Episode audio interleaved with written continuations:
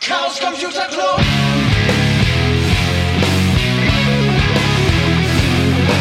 If you want things to get better, you're going to have to stand for something. Okay. Hallo, 25. Folge Sibyllinische Neuigkeiten. Heute wieder drei Gäste und wenn ich mich umgucke, auch drei neue Gäste, noch nie da gewesen, richtig? Ja, genau. Wen haben wir hier? Ja, ich äh, bin der äh, Sebi. Ich äh, bin hier im Club, glaube ich. Ja, ich bin der Enrico und halt auch im Club.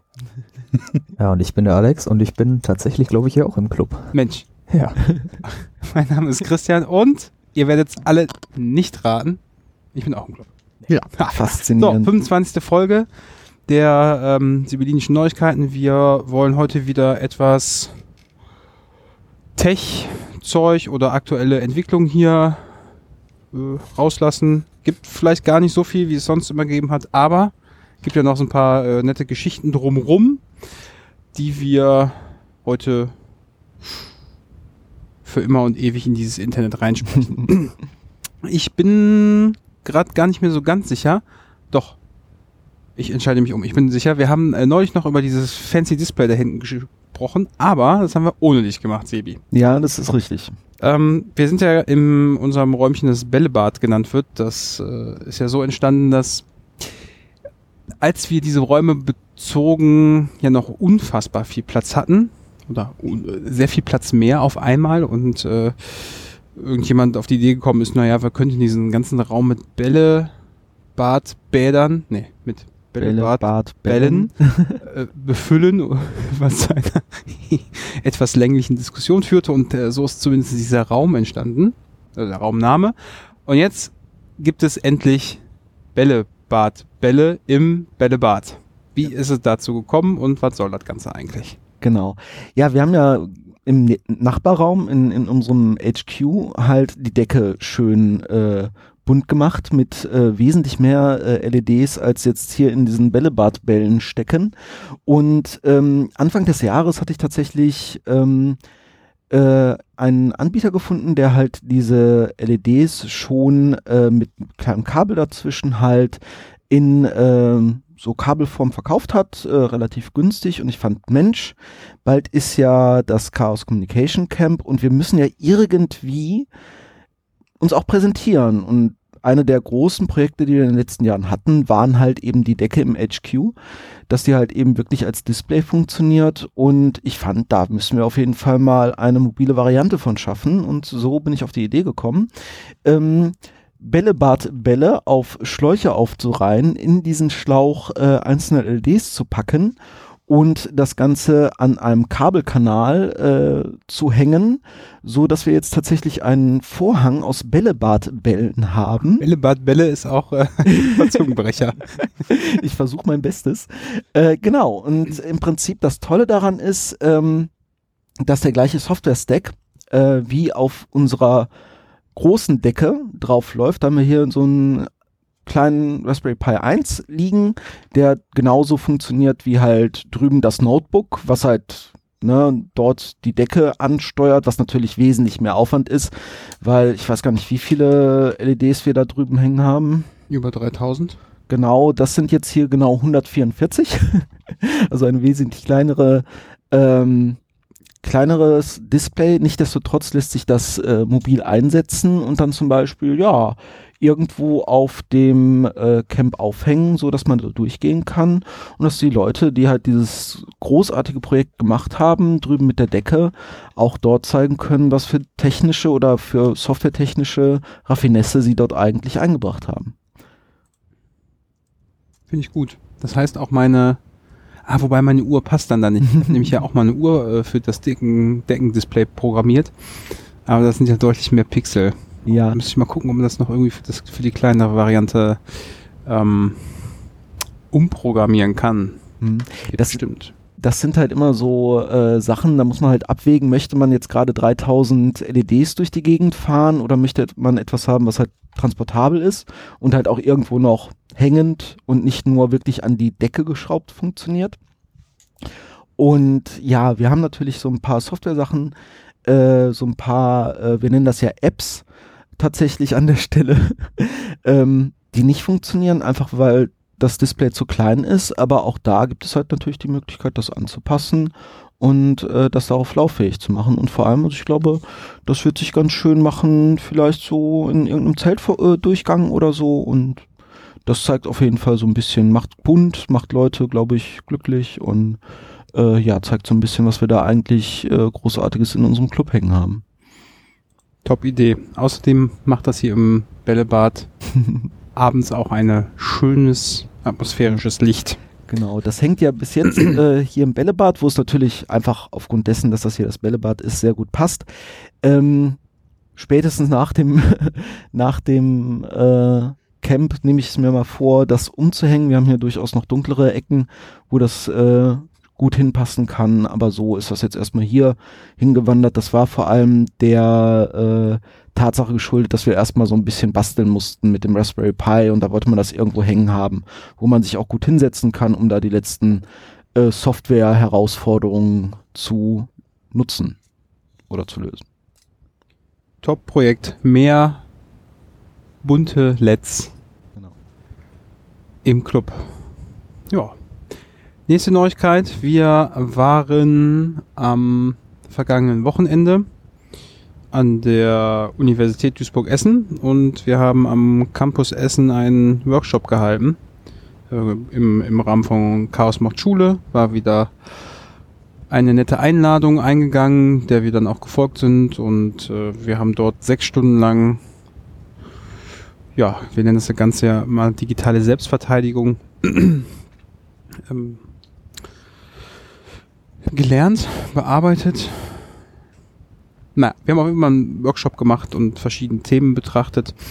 Ähm, angefangen von, was ist eigentlich Medienkompetenz? Große Frage. Gibt es ja seit einiger Zeit den Medienkompetenzrahmen hier in Nordrhein-Westfalen, den jetzt Schulen umsetzen. Da haben wir uns mal ein bisschen angeguckt, welche Themenbereiche dort eigentlich verortet sind, inwieweit wir mit unseren Workshops dazu beitragen.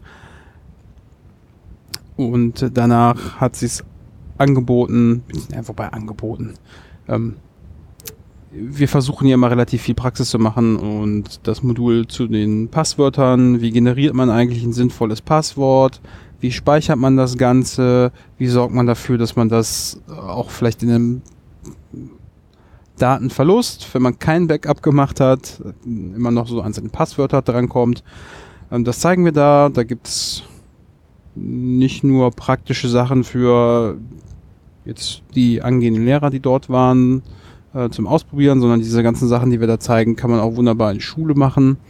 Hat bis jetzt, äh, glaube ich, allen immer ganz gut Spaß gemacht, beziehungsweise die Evalu Evaluationsbögen, ähm, ja, zeigen eine gewisse Zufriedenheit von unseren Gästen. Klar, wir versuchen immer noch ein bisschen besser zu werden. Und falls jemand äh, auch von euch interessante Themen hat, die wir da mal so besprechen äh, sollten, können gerne alle eingeladen, auch die Leute, die diesen Podcast hören, falls jemand an unseren Workshops teilnehmen möchte, gerne Bescheid sagen. Verbesserungsvorschläge nehmen wir auch immer gerne auf. Man muss auch nicht sechs Stunden einen Vortrag halten. Reicht auch, wenn man mal irgendwie eine halbe Stunde übernimmt. Von daher, der nächste wird irgendwann im Herbst sein. Termin ist noch nicht klar. Aber an der Stelle, unsere Öffentlichkeitsarbeit hat sich, glaube ich, wieder ganz gelohnt. Und äh, da können wir quasi schon fast einen Termin ankündigen. Die diesjährige ähm, Aktion von der Maus steht wieder an, der Türöffnertag. Genauso wie letztes Jahr wird das am 3. Oktober stattfinden und die äh, Anmeldung hat jetzt geklappt, beziehungsweise es dauert einfach ein bisschen, bis das bearbeitet wird und wir nehmen wieder mit unserer Bastel- und Erfinderwerkstatt ähm, am Türöffnertag teil und wir werden wie letztes Jahr wieder LEDs verbauen, um daraus einen kleinen Stern zu löten. Und der ein oder andere, der hier schon eigenen Nachwuchs hat, hat sowas ja schon zu Hause stehen. Ich denke, das wird auch dort wieder ziemlich viel Spaß machen. Ähm, da findet man die Informationen auf unserer Webseite zur Anmeldung, kurze E-Mail schicken und dann können wir hier fleißig losbasteln, zumindest so viele äh, Plätze halt noch da sind, die können wir halt rausgeben. Also das ist wirklich ein Projekt, wo ich ähm, das sehr schön finde hier im Club. Gerade äh, der Türöffnertag äh, letztes Jahr war auch ja sehr erfolgreich. Wir haben auch immer noch die Urkunde äh, hängen und äh, ich fand das eine ganz tolle Sache eigentlich. Und gerade da äh, auch den ähm, Auftritt vor Schülern und Lehrern, äh, ich, ich beobachte das ja immer und finde es sehr äh, gut, da eigentlich so an die Öffentlichkeit zu gehen. Leute nicken hier. Ja, was ohne wir noch dass der Podcast-Hörer das hören kann. was, was wir noch nicht so rausgefunden haben, wie erfolgreich das Ganze so ist, ist natürlich erstmal schon mal wertschätzend, dass die Leute, die dort teilnehmen, halt ein positives Feedback dalassen. Hoffentlich bringt das dann auch was, dass ähm, ja sich die Menschen an unsere Ratschläge, also nicht unbedingt immer an alle, aber zumindest an ein paar halten. Und vor allen Dingen im Bereich Passwörter ist ja schon viel geholfen, wenn man selber dort äh, einfach ein sinnvolles Passwort sich äh, generiert und benutzt, äh, im Gegensatz zu, ich habe überall das gleiche schlechte Passwort, wenn das mal wegkommt. Naja, genau. Und ich habe das Gefühl, dass der Komfortverlust in diesem Bereich relativ gering ist, so dass mh, der Lerneffekt dann oder also wirklich ein Lerneffekt einsetzt, der dafür sorgt, dass sinnvollere Passwörter genutzt werden. Bei anderen Sachen ist das natürlich immer ein bisschen schwieriger. Also wenn wir jetzt gerade auch vielleicht darüber reden, dass WhatsApp nicht so die allerbeste Variante ist, um Kurznachrichten loszulassen, aber der Komfortverlust gegenüber anderen Messen Messengern, den kann ich dann schon verstehen, wenn das nicht äh, für Menschen akzeptabel ist. Aber gut, das sind andere Themen. Ähm, werden wir mal sehen, wie sich das weiterentwickelt. Was haben wir noch in den letzten Wochen hier gemacht? Camp-Vorbereitungen laufen, glaube ich. Fahren einige Leute von uns hin. Du bist dabei, Sebi? Auf jeden Fall. Gucke ich, also ne, wer, wer schon hier Sachen baut dafür. Stimmt. Du hast ja was ganz anderes dafür gebaut. Ja. Ja, das ist noch nicht fertig. Also es ist, es, also ich muss es durchziehen, jetzt auf jeden Fall. Aber ja, unten im Keller, da äh, finden Dinge statt. Okay. Und ja, doch, man, also gibt halt Leute, die sich hier mit äh, Elektrofahrzeugen auskennen und da auch einiges an Wissen äh, vorhalten. Und da versuche ich halt gerade zu partizipieren und gerade mit deren Hilfe äh, versuche ich gerade etwas auf Schienen zu bringen. Ähm, die ersten, also sagen wir mal so, die Komponenten sind getestet. So, und man muss mal gucken, was sich dann so auf den Schienen äh, bewegt auf dem äh, Camp. Ich finde das ja ganz cool. Das sollte man vielleicht auch mal so von der Lokation her erwähnen. Das wird ja in dem Ziegeleipark Milbenberg wieder stattfinden, wo es halt verschiedene Schmalspurbahnen tatsächlich gibt, also Gleise, die benutzt werden, die befahren werden. Ähm, und da äh, gibt es äh, mehrere Gruppen, die halt gerne äh, was auf die Schiene bringen wollen. Und ja, ich möchte da auch äh, oder versuche da so ein bisschen dran zu teilzunehmen. Ich Ne? erinnere mich noch an die Videos vom letzten Camp. Da war, glaube ich, das Labor mit dem Schienenfahrzeug Genau. auch unterwegs. Ich bin mal gespannt, wie die Probleme gelöst wurden, weil wenn ich mich richtig erinnere, war da das äh, Problem, dass der Spurkranz aus Holz war und Mhm. in den Kurven das dann doch ganz gerne gebrochen ist unter Belastung. Aber wir werden sehen, vier Jahre später, das technische Know-how und die Erfahrung, was da dann rauskommt. Genau, also da sind wir inzwischen in einer Zeit angekommen, wo halt äh, ja die ähm, der Boden gut ist, also wo es einfach sehr viel Sachen gibt, die inzwischen gehen und gerade jetzt, wo ähm, Elektrofahrzeuge aus äh, aus China seit einigen Jahren verfügbar sind zu relativ günstigen Konditionen, sickern die halt auch so langsam in den Gebrauchtwarenmarkt und man kann sie durchaus mal halt äh, zerlegen, um die Teile für andere Projekte zu nutzen. Und gerade was da speziell diese standardisierten Hoverboards, also die sehen ja alle anders aus und haben eine andere Farbe oder so, aber im Prinzip sind die aus verschiedenen immer gleichen Komponenten zusammengebaut. Und gerade die lassen sich durchaus sehr gut dazu umbauen, um halt eben auf Schienen zu funktionieren. Und das äh, ermöglicht ja auch gerade dann so der Community da äh, die die Räder für solche Projekte zu benutzen. Und das ist glaube ich tatsächlich in den letzten vier Jahren einfacher geworden, als es noch vor vier Jahren war, wo man wirklich äh, entweder eine Drehbank haben musste, um sich irgendwie so einen riesen Stahl äh, Rad äh, zu drehen mit so einem schönen Spurkranz oder ob man jetzt einfach einen Hoverboard-Motor nimmt und eine, eine kreisförmige Platte dahinter hinterschraubt, die sogar Verschraubungen dafür schon hat, um dann eben halt irgendwie diese Schienenführung zu benutzen. Ich bin auf jeden Fall gespannt, wie gut das funktionieren wird. Ich auch. Also vor allem, ich baue da jetzt schon sicherlich seit Beginn dieses Jahres dran und immer mit verschieden viel Zeit, wie man sie halt hat. Ne? Man hat ja auch andere Sachen zu tun. Und ähm, ich hoffe, dass der Aufwand sich dann am Ende lohnt. Und ja, wenn es halt am Ende dann äh, nicht funktioniert, dann hat man wenigstens auf dem Weg was gelernt. Ne? Also ist durchaus, also ganz klar, diese Komponenten sind halt auch günstig gebaut und äh, gehen dadurch eher schneller mal kaputt. Ich hatte durchaus, glaube ich, vier Lieferungen von äh, ESCs, also von diesem Controller, der dieses Hoverboard eigentlich äh, zum Fahren äh, befähigt, äh, die mir wirklich kaputt zugesandt worden sind und hier dann zum Teil spek spektakulär beim ersten Versuch, sie zu betreiben, äh, den Geist aufgegeben haben. Ah, ich bin letztens mal hier angezingelt, da war so eine kleine Nebelwolke im Treppenhaus. Jetzt weiß ich, wo die hergekommen ist. Ja, das ist aber schon ein bisschen länger her. Also es gibt durchaus, äh, soll man sagen, Situationen zum Lernen, Genau. Also Lerngelegenheiten. Genau, das Ganze ist halt, wenn man das für vier Tage macht, dann ähm, wird sich das ja eigentlich nicht lohnen, sondern vor allem so der, äh, der, der Weg ist das Ziel. Und da einfach über die Technik was zu erfahren, so ein bisschen von den Leuten, die da wesentlich mehr Erfahrung mit haben, partizipieren, ist da auch ein großer Teil von. Und ja, vielleicht auch günstigere Wege finden, um halt wirklich nur mal so für, für ein Event was zu bauen, was danach, wo die Komponenten durchaus noch Verwendung finden, aber man halt in vier Jahren dann nochmal einen neuen Ansatz finden kann, wenn man einfach bei dieser Version Sachen gelernt hat, die halt, ähm, ja, dann vielleicht die, äh, jetzt bin ich auch verwirrt von dem Ton. Sorry. War das Äh, ein alles Windows. XP Ja, das äh, Shutdown war ein? Windows XP X. Vielleicht können wir dieses Thema ja gleich machen. Ja, das Äh, machen wir gleich. sehr gut. Entschuldigung. Alles gut. Ähm, ja, auf jeden Fall, äh, dass man einfach dadurch Sachen lernt, vielleicht auch günstigere Wege findet, um Elektromobilität äh, zumindest mal so auf Privatgelände zu ermöglichen. Und ja, dann halt eben auch wieder eine neue Iteration startet, äh, wenn man bessere Lösungen oder es bessere Lösungen gibt. So. Dann bin ich auf jeden Fall mal gespannt auf einer der nächsten Folgen, wenn das Camp stattgefunden hat. Wir sehen, wie wieder hier ist. Äh, Muss ich mich rechtfertigen, ob warum ich nur so wenige Meter geschafft habe oder warum es so gut funktioniert hat.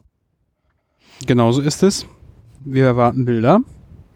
Ähm, wo du aber gerade die Drehbank angesprochen Ja. hast, die man braucht, um, naja, passende Teile herzustellen.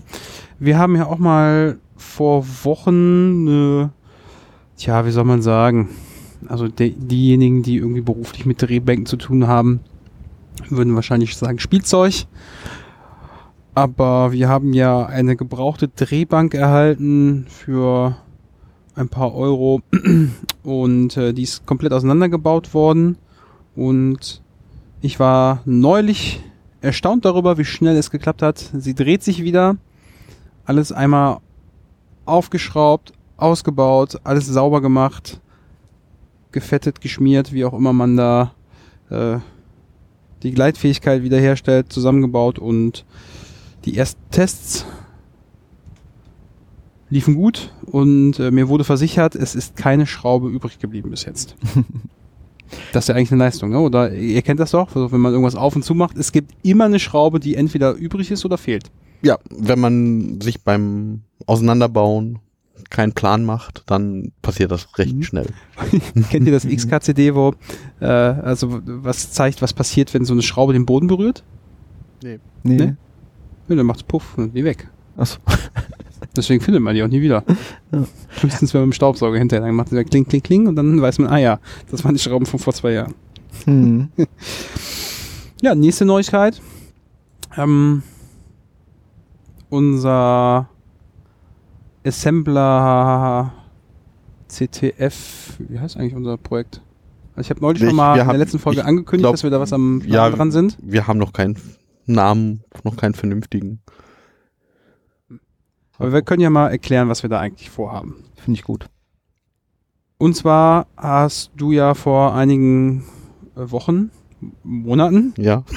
die Idee gehabt, dass wir ein CTF-Challenge-Team, nee, eigentlich nicht, ne? Ja. CTF-Challenge-Team, sondern wir wollen uns nähergehend mit Softwareproblemen, Architektur, wie funktioniert eigentlich die CPU beschäftigen und herausfinden, wie man Software dazu kriegen kann, dass Dinge tut, die sie eigentlich nicht tut.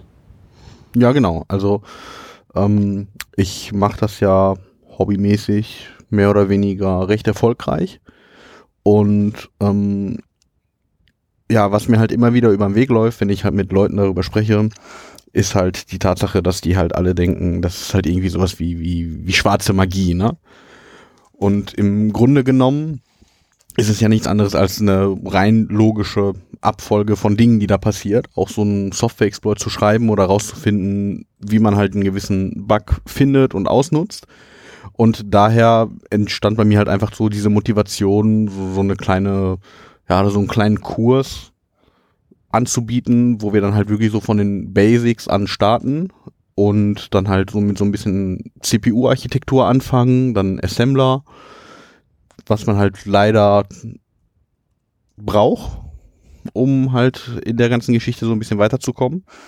Ähm, ja, und dann halt einfach zu gucken, so was sind die einfachsten Bugs, die man halt so irgendwie ausnutzen kann. So was ist ein Stack Overflow, ne, so, so ein Buffer Overflow, so ein Stack Overflow.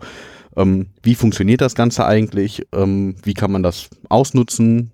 Und dann halt weitergehend, ähm, ja, was hat, sage ich jetzt mal, die Industrie sich dann ausgedacht als, als Mitigation dagegen, ähm, um das Ganze so zu verhindern. So, und wie kann man dann halt diese neuen Sicherheitsmaßnahmen, die getroffen wurden, ebenfalls wieder umgehen und ja, und das geht dann halt halt immer, immer weiter, bis man halt, ja, halt auch komplexere Bugs ausnutzen kann, wie, keine Ahnung, ich sag jetzt mal eine, eine Race Condition oder ein Use After Free, ähm, was im Grunde genommen alles nicht wirklich kompliziert ist. Also was nach außen hin immer wie schwarze Magie erscheint, ähm, aber im Grunde genommen ist es nicht wirklich kompliziert, wenn man einmal verstanden hat, was da, was da wirklich hintersteckt. Mhm. Ich finde das Thema ja sehr interessant, weil ne, ich bin ja als Hintergrund äh, auch äh, in der IT und dann gibt es halt so einen Punkt in der Ausbildung, da kriegt man halt ein bisschen Assembler beigebogen. Das ist ja nichts anderes als, ich glaube, die nieder, also die, die Sprache, die am nächsten an der CPU dran arbeitet. So darf man das, glaube ich, sagen, so. Und dann kriegt man da irgendwie so einen ganz kleinen Computer, also so eine CPU, quasi vorgegeben, so ein bisschen erklärt, ja, wie funktioniert die denn intern? Das ist dann durchaus eine CPU, die es schon in den 80ern oder, oder 70ern gab. Und dann darf man da halt eben mal diese CPU dazu bringen, eine kleine Rechenoperation oder so in ein paar Schritten in Assembler durchzuarbeiten. So, dann lernt man auch so die Elemente, so Register, Akkumulator und so halt kennen. Und ich glaube, wenn man einmal dieses, also das ist ein sehr tiefgehendes Verständnis von der CPU, aber ich glaube, das macht auch ähm, erkennbar für jeden, dass die CPU eigentlich sowas ist oder der Computer etwas ist, was man begreifen kann, der, der logisch eigentlich arbeitet. Ja, genau. Hm? Ne, das ist halt so die, die, die Hauptmotivation dahinter, zu zeigen, dass das halt alles gar nicht so kompliziert ist. Ähm, so, das, das kann halt eigentlich jeder lernen, der halt ein bisschen Interesse für das Thema hat.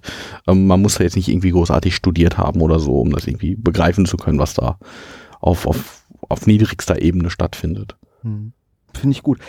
Du hattest da gerade schon so ein paar ähm, Sachen benannt. Also habt ihr euch schon darauf geeinigt, was für eine Plattform ihr nehmen werdet? Äh, ja, also wir nehmen hauptsächlich die, äh, also als Plattform nehmen wir die x86 CPU, Mhm. 64-Bit, Oh. weil ja, ist halt zeitgemäß Mhm. und Also meiner Meinung nach halt auch am einfachsten. Also wenn man früher so 32-Bit Gedöns gemacht hat, ähm, da war man recht froh, wenn man irgendwann dann halt auf 64-Bit umgestiegen ist, weil da hat sich schon einiges geändert. Ähm, das ist halt wirklich einfacher, Mhm. auch vom, vom Verständnis her. Ähm, ja, und sonst als äh, Ziel würde, würden wir halt ein, also wir stellen eine VM bereit, das ist eine FreeBSD VM mit halt eigenen, mit eigenen Kernels, Mhm. halt jeweils mit verschiedenen Sicherheitsleveln, die da halt aktiv sind. Und ähm, ja, und darauf werden wir dann halt einfach so ein paar Beispiele durchgehen. Und ähm, mal ganz davon abgesehen, dass da halt auch die ganzen Tools drauf sein werden, die wir halt einfach für diese ganze Kursgeschichte benötigen. Ja, das hört sich gut an. Ja. Also im Prinzip wird da ein Computer simuliert und den wollt ihr dann beim Arbeiten zugucken, beziehungsweise dann auch beeinflussen. Und welche, also vielleicht kann man das auch noch mal kurz anreißen. Also ich selbst habe Assembler halt damals auf irgendwie 8-Bit gelernt so und das heißt, es ist einfach nur die Länge des, des, äh, der, der jeweiligen äh, Wörter, die, die diese CPU sprechen kann. Das ist jetzt natürlich mit 64 schon ordentlich weiter so, aber vielleicht ist das auch einfacher dadurch. Ähm, was für ähm, Sicherheitsmaßnahmen ist denn so in so einer modernen Computer-CPU heutzutage drin, dass die halt versucht, äh, so Bugs ähm, ja von der Auswirkung her nicht so schlimm ausfallen zu lassen? Ähm, ich sag mal so, in den Anfang der 2000er Jahre, als ich quasi mit dieser ganzen Geschichte angefangen habe, da war so eine Stack Overflow-Geschichte noch relativ einfach. Ne? Also man konnte halt einfach, sage ich jetzt mal, ähm, seine eigenen, ja, seinen eigenen Code einfach auf einen Stack unterbringen und dann einfach dahin springen und dann wurde halt dieser Code, den man da halt initiiert hat, ausgeführt. Mhm. Ähm, in aktuelleren CPU-Modellen, also was heißt aktuelleren, also irgendwann Anfang der 2000er wurde das dann halt zum Standard eingeführt, ähm, ist der sogenannte NX-Bit dazugekommen. Hm. Ähm, das ist halt ein Bit, der macht halt äh, Codebereiche nur noch lesbar, Mhm. lesbar und ausführbar, man kann sie aber nicht beschreiben. Das Ja. bedeutet, ähm, dass CPU-technisch, wenn ich versuche, zu einem Codebereich zu springen, der halt als Datenbereich gekennzeichnet ist, den ich nur lesen schreiben darf, wie zum Beispiel der Stack, ähm, dann schmeißt die CPU eine Exception und das Programm hört sofort auf Mhm. zu funktionieren. Ne? Das ist zum Beispiel eine der Geschichten, die die Industrie halt eingeführt hat, damit sowas halt nicht mehr möglich ist. Also früher konnte ich einfach meinen Code in den Datenbereich schieben und dann dahin springen. Mhm. Geht halt durch diese Neuerung nicht mehr. Okay. Ne? Dadurch, dass die CPU dann sofort sagt, ah Moment, das ist ein Datenbereich, du versuchst hier gerade Code auszuführen und dann wird halt eine Exception geschmissen. Ähm, aber das sind halt auch alles Dinge, die lassen sich umgehen. Okay. Relativ einfach. Ja, ja. Ne? Also das Genau, also im Prinzip gibt halt die CPU heutzutage halt verschiedene Bereiche so. Ein paar Bereiche, da kann halt Programmcode drin sein und der kann halt auch wirklich ausgeführt werden so und die hat halt Bereiche, da muss dann wirklich nur Informationen drin liegen so. Und wenn du da versuchst halt eben Programmcode reinzuschreiben, der ausgeführt werden soll, dann sagt die CPU, nee, läuft nicht, geht nicht, machst du nicht. Und früher war das halt ein beliebter Trick, da einfach sein Programm drin, drin stattfinden zu lassen, Ja. um dann eben halt da rauszuspringen. Genau, das ist zum Beispiel halt auch eine der Geschichten, die ich Ja. gerade angesprochen habe, mit es wird halt verschiedene Kernels geben, weil ähm, hauptsächlich kümmert sich ja das Betriebssystem darum, zu sagen, ähm, wenn jetzt ein Datenbereich angelegt wird im, im Arbeitsspeicher, Mhm. dann sagt das Betriebssystem, okay, hier setze ich jetzt den NX-Bit und da dürfen halt nur Daten rein, da darf, da darf kein Code drin sein. Mhm. Ähm, beziehungsweise da, da, da darf nichts ausgeführt werden. Ähm, das war halt so eine Geschichte, wo ich dann gerade gesagt habe, es wird halt verschiedene Kernels geben in dieser VM, wo man dann halt dann auswählen kann, ähm, Stufe zu Stufe. Ähm, in der ersten Stufe wird dieser NX-Bit im Betriebssystem natürlich nicht aktiv sein. Ah, Ne? Also wir fangen halt wirklich ganz einfach an, so dass Mhm. man halt einfach weiß, wie funktioniert ein Stack Overflow. Ähm, und wenn wir dann halt alle wissen, wie das funktioniert, gucken wir uns an, so was hat die Industrie jetzt gemacht, um, um das zu verhindern. Und dann gucken wir uns halt an, wie lösen wir das Problem. mhm. Und dann so weiter und so fort. Jetzt sind wir ja an der Stelle schon ziemlich tief im Thema drin. Obwohl, ja. Wir haben ja angefangen, so die ersten Assembler-Sachen zusammen äh, anzuschauen und zu überlegen, wie können wir Probleme stellen, die ähm, ja auf der einen Seite eine kleine Herausforderung darstellen, auf der anderen Seite aber auch lösbar sind mit, mit ähm, einer kleinen Einführung. Und äh, da war ich ja erstmal schon mal beeindruckt, wie quasi aus dem, aus dem Blick auf einen laufenden Webbrowser, wo vielleicht irgend so JavaScript-Gerödel drin läuft, äh, bis hinein in die CPU, äh, ja unfassbar komplex eigentlich scheint. Und so die ersten Dinge, die ich gelernt habe, die in der CPU stattfinden, ja eigentlich ziemlich dämlich sind und das auch in der CPU dann zum Rechnen, das war mir schon klar, dass, dass jetzt die CPU auch eigentlich ein doofer Rechner ist, aber es war nochmal beeindruckend, das zu sehen, dass sie wirklich ein doofer Rechner ist, dass da auch gar nicht so viel Platz ist zum Rechnen. Ähm, und ist mir erschienen, dass man sich da schon ziemlich, was man da eine gewisse Zeit braucht, um sich da reinzufuchsen. Äh, wie ist es dazu gekommen, dass du dich mit so einem Gerödel auseinandersetzt? Ähm, ja, bei mir war es halt so, ich habe mit acht ungefähr angefangen, ähm, Basic zu lernen. Mhm. Auf, Und was war dein erster Computer? äh, das waren 386er. Irgendwas klimpert hier. Deine Halskette. Oh, Entschuldigung. Ich bin hier wohl sehr der Ähm, das war, Klimperer heute. ich glaube, 1994 ein 386er. Und am Anfang habe ich halt auch wirklich nur, den habe ich auch wirklich nur benutzt, um, um irgendwie irgendwelche Spiele zu spielen ähm, und um meinem Vater damals Premiere und DF1-Karten freizuschalten. Das war halt quasi so der Grund der Anschaffung, warum ich einen Rechner bekommen habe. Ähm, ja, ich habe halt die ersten paar Jahre damit gespielt, das wurde dann halt aber relativ schnell uninteressant und ich wollte halt wissen, wie, ja, ich wollte halt eigene Programme schreiben. Ne? Und habe dann so mit acht angefangen, Basic zu lernen, bin dann relativ schnell auf C umgesprungen. Und irgendwann wollte ich dann halt Spiele programmieren. Und da gab es halt so eine Software, die nannte sich Dark Basic. Und ähm, ja, die war halt aber sehr teuer. Und als, ich sag jetzt mal, Kind, Jugendlicher, hat man halt nicht Tausende von Euros, um sich da irgendwelche Software zu, um sich irgendwelche Software zu kaufen. Ähm, es gab da damals so eine, so eine, ja, so eine Datenbank, die nannte sich Serials 2000. Mhm. Und ähm, ja, mit dieser, in dieser Datenbank waren halt Serial, äh, Serial Numbers von halt fast jeder Software, die es halt so irgendwie gab. Ne? Ähm, die Serial für Dark Basic, äh, die fehlte aber. Ich kenne das auch noch. Und vor allen Dingen war das nicht auch. Äh, das war auch die Zeit, so aus der diese Demo-Szene hervorgegangen ist, ne? Also aus diesen ganzen Serials-Generatoren, die hatten ja auch da immer so Musik bei. Ja, ja, ja, ja. Ah, ja, ja. Also das war damals halt alles so ganz gut. Also diese, diese, ja, diese Cracker-Szene, ne, also ja. Da sind halt auch immer diese Intros und diese Demos hervorgegangen, ähm, ja, die meiner Meinung nach halt auch, auch ein neues Aufblühen verdient hätten. Ne, davon gibt's halt viel zu wenig. Ja, auf Okay. jeden Fall. Da gab es keine und Da du halt wolltest keine, äh, ne? aber trotzdem Spiele programmieren. Genau, ich wollte trotzdem Spiele programmieren und ähm, ja, da habe ich mir gedacht, ach, wenn du die Seriennummer nicht findest, dann, na, also wenn die halt nicht in der Software drin ist, dann crackst du die Software halt. Und dann habe ich angefangen, mich halt dazu, dafür zu interessieren, wie funktioniert halt so eine Software in generell, ne, also wie funktioniert Software generell und habe dann angefangen halt Assembler zu lernen.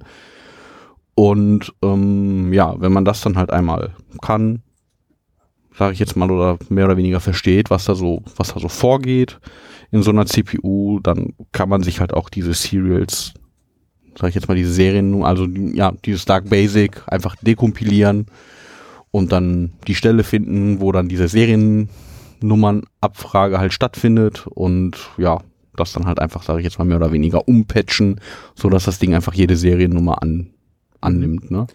Das war halt, das, das war für mich damals die Motivation, Assembler zu lernen. Okay, und das war ja so zum Hintergrund damals noch so, dass jetzt diese ganze Software, die da verteilt wurde, danach hat man das auf CD gekriegt. Genau, Unterlagen ging ja nicht. genau. Und auch so eine Online-Verifikation von Seriennummern. Die hat da noch nicht dass das, stattgefunden. Äh, alles irgendwie mit Mechanismen äh, signiert war, gab es alles noch nein, nicht. nein, das, das Also war das heißt, wenn du in der dekompilierten Version die Stelle gefunden hast, die jetzt die Abfrage macht, genau, konnte man dann da einfach den Assembler ähm, an der Stelle hin so ändern, dass die Abfrage als ja, ja, passt schon. genau, genau. Also das, das, das ist halt, ähm, Mhm. das ist halt, sag ich jetzt mal so die, die, die lazy, die faule Variante. ne? Man kann halt einfach hingehen und einfach diese Abfrage umprogrammieren. Und das habe ich halt auch die erste, die ersten paar Softwares so gemacht, die, wo, die ich halt geknackt habe. Ähm, danach wurde es halt einem persönlich, als persönliches Ziel war es ein, war ein aber nicht genug. Und dann hat man versucht rauszufinden, wie denn die Algorithmen dahinter funktionieren. Und dann hat man angefangen, sich Keygens zu schreiben. um sich halt gültige Schlüssel zu generieren, die man dann halt einfach in der Software Okay, re reinhämmern konnte. Quasi äh, war es das Spiel, gegen den zu spielen, der die, der sich irgendein mathematisches Problem ausgedacht hat, also den Algorithmus von dem Hersteller der Software herauszufinden, wie hat der das eigentlich gemacht? Genau. Genau. Und äh, am Ende rausgefunden, wie geht's. Was dann passiert? Dann war wahrscheinlich gar nicht mehr interessant, Dann war es nicht mehr spielen, ne? interessant. Genau. Dann, dann, dann war es halt einfach nicht mehr interessant. Ne? Ähm, Okay, also du hast dann nicht die große Spiele nee. Entwicklerkarriere gestartet. Nicht, na, nein, nein, nein, leider nicht.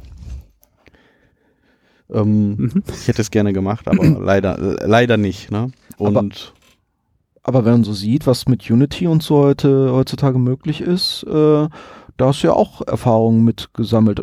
Ja, ich habe ich hab letztes Jahr, ja, letztes Jahr, glaube ich, war das so ein bisschen, so ein bisschen Erfahrung im VR, im VR-Bereich gemacht, aber nie irgendwie so wirklich professionell, sondern das ist mehr so hobbymäßig, um zu gucken, was geht.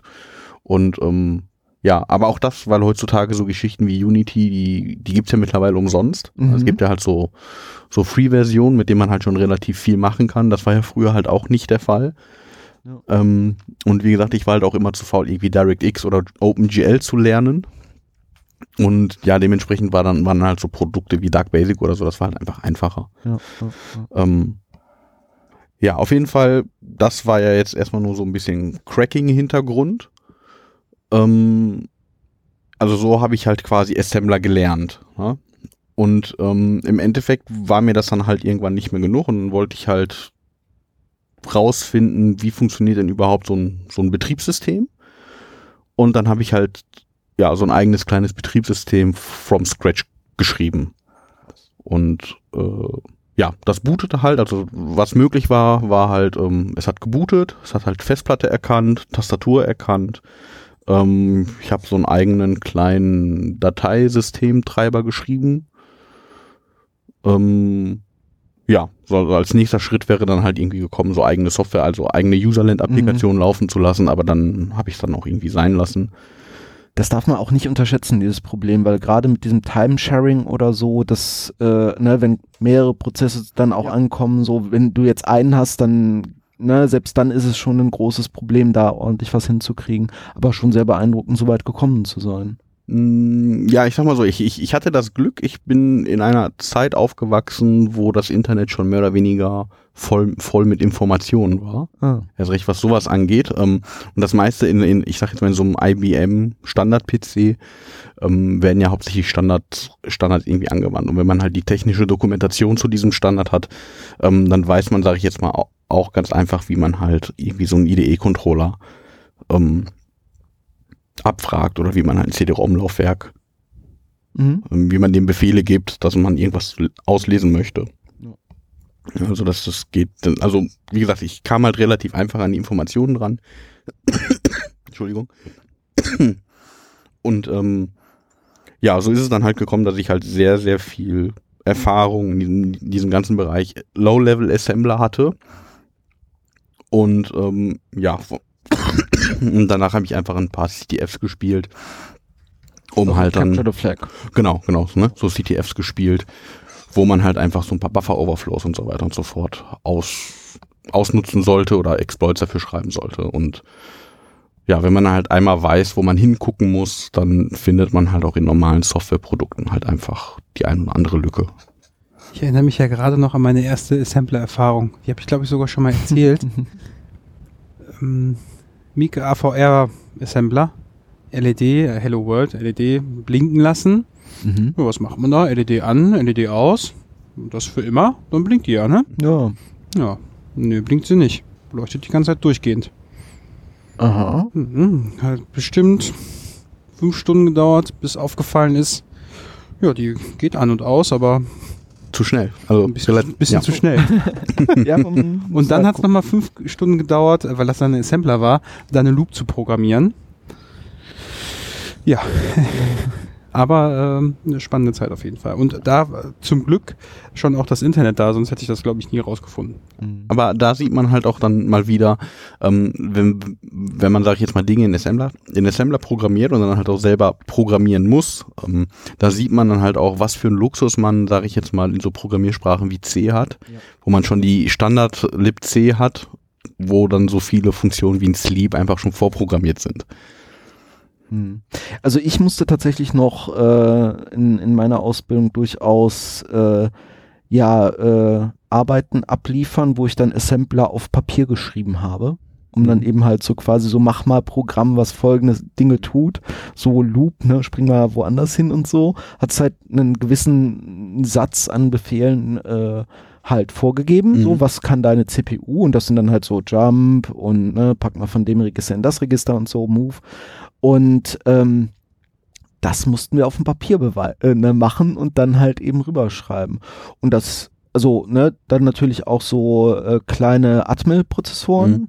mit Assembler programmiert, äh, was, was halt auch äh, schon das Ganze wieder mehr in diese reale Welt holt. Wenn man da halt mal so ein bisschen Assembler auf so einem kleinen Prozessor, CPUchen halt äh, gebaut hat, so.